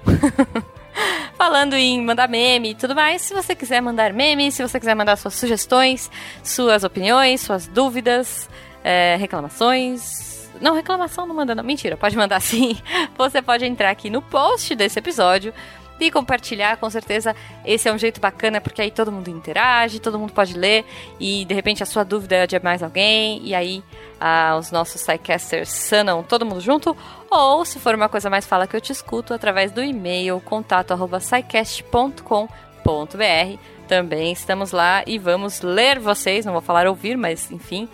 É, estaremos lá para ler vocês e responder se necessário, ou se for só um desabafo. Vocês entenderam. Claro, também temos as nossas redes sociais, arroba Portal Deviante no Instagram e no Twitter. Para mim, Twitter melhor rede. É o lugar que a gente manda GIF, é o lugar que a gente faz uh, amizade com vocês. Então, é um momento bem próximo aí. E a galera costuma ler, né, enfim, os comentários que rolam no Portal Deviante também. Então, com certeza você será lido. Se for uma dúvida, você será respondido. Yay! Aproveitando que eu tô falando de patronato, eu falei de patronato ali atrás, esqueci de comentar. Se você quiser ficar chique ciência, né? Você pode entrar no site da Mitou Camisetas. Temos lá os produtos do Deviante, temos muita coisa legal do SciCast. Tem camiseta, tem capinha de celular, tem é, moletom. Então, assim, pô, tem muita coisa. O meu destaque da semana, eu geralmente falo desse destaque, mas eu vou destacar porque tem, umas, tem, tem um motivo. a camiseta da Marie Curie, que é linda, maravilhosa, queridíssima. Uh, se não me engano, é um álbum também, é uma é referência a um álbum da Janis Joplin, nossa camiseta. E eu vou falar da Marie Curie porque saiu o trailer do filme dela, Yay! Radioactive, tá muito incrível. A atriz é maravilhosa, a diretora nem se fala, é a Marjane Satrapi, talvez eu tenha errado seu nome, me desculpa. É, mas ela fez, para quem curte quadrinho, para quem curte graphic novel, ela fez a, a Persepolis.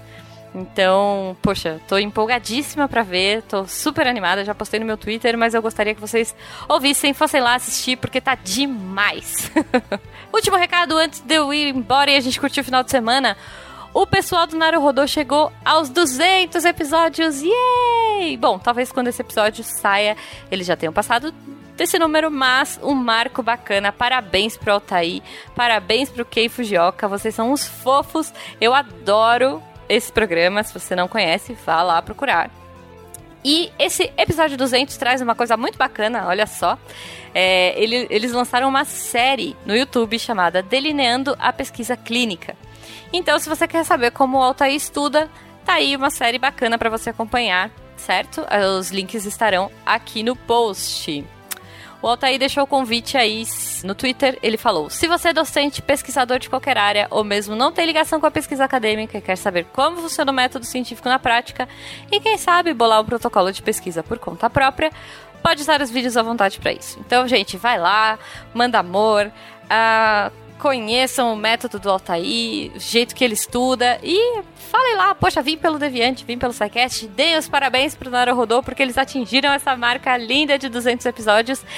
E é isso, gente. Então, espero que a gente se veja na semana que vem. Espero que estejamos aqui com vocês continuando a divulgação científica até quando tiver a indústria 5.0, 6.0, sei lá, vambora.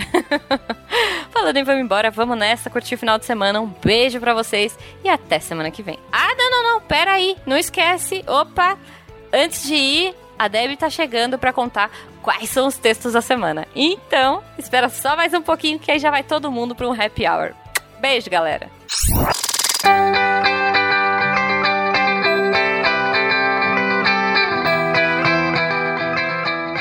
Leu os textos da semana por daqui, que já vai fechar. O quê? Você não leu? Gente, tem semana que fica mais do que especial e essa foi uma delas.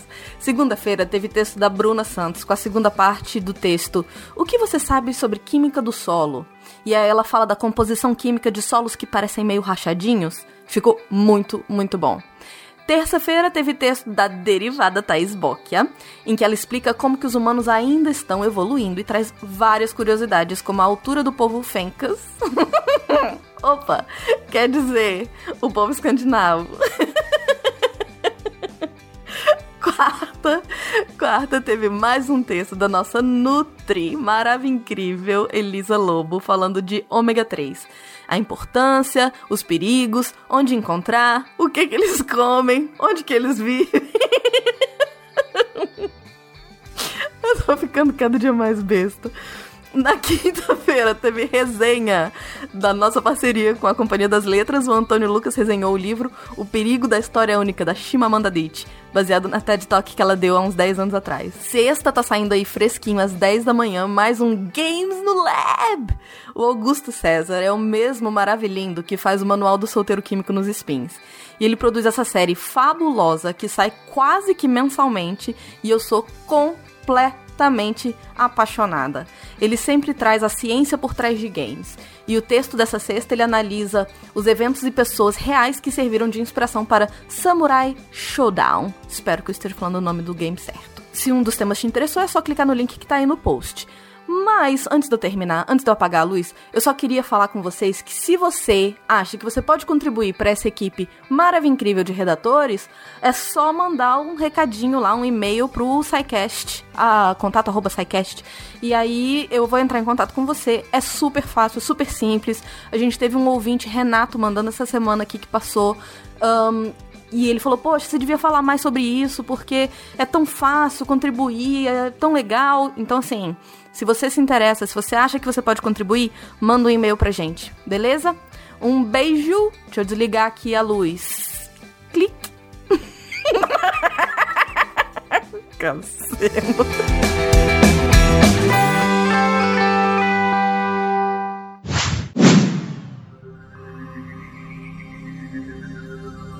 Se a ciência não for divertida, tem alguma coisa errada. Tem que ser divertida. A coisa mais divertida que tem é a ciência.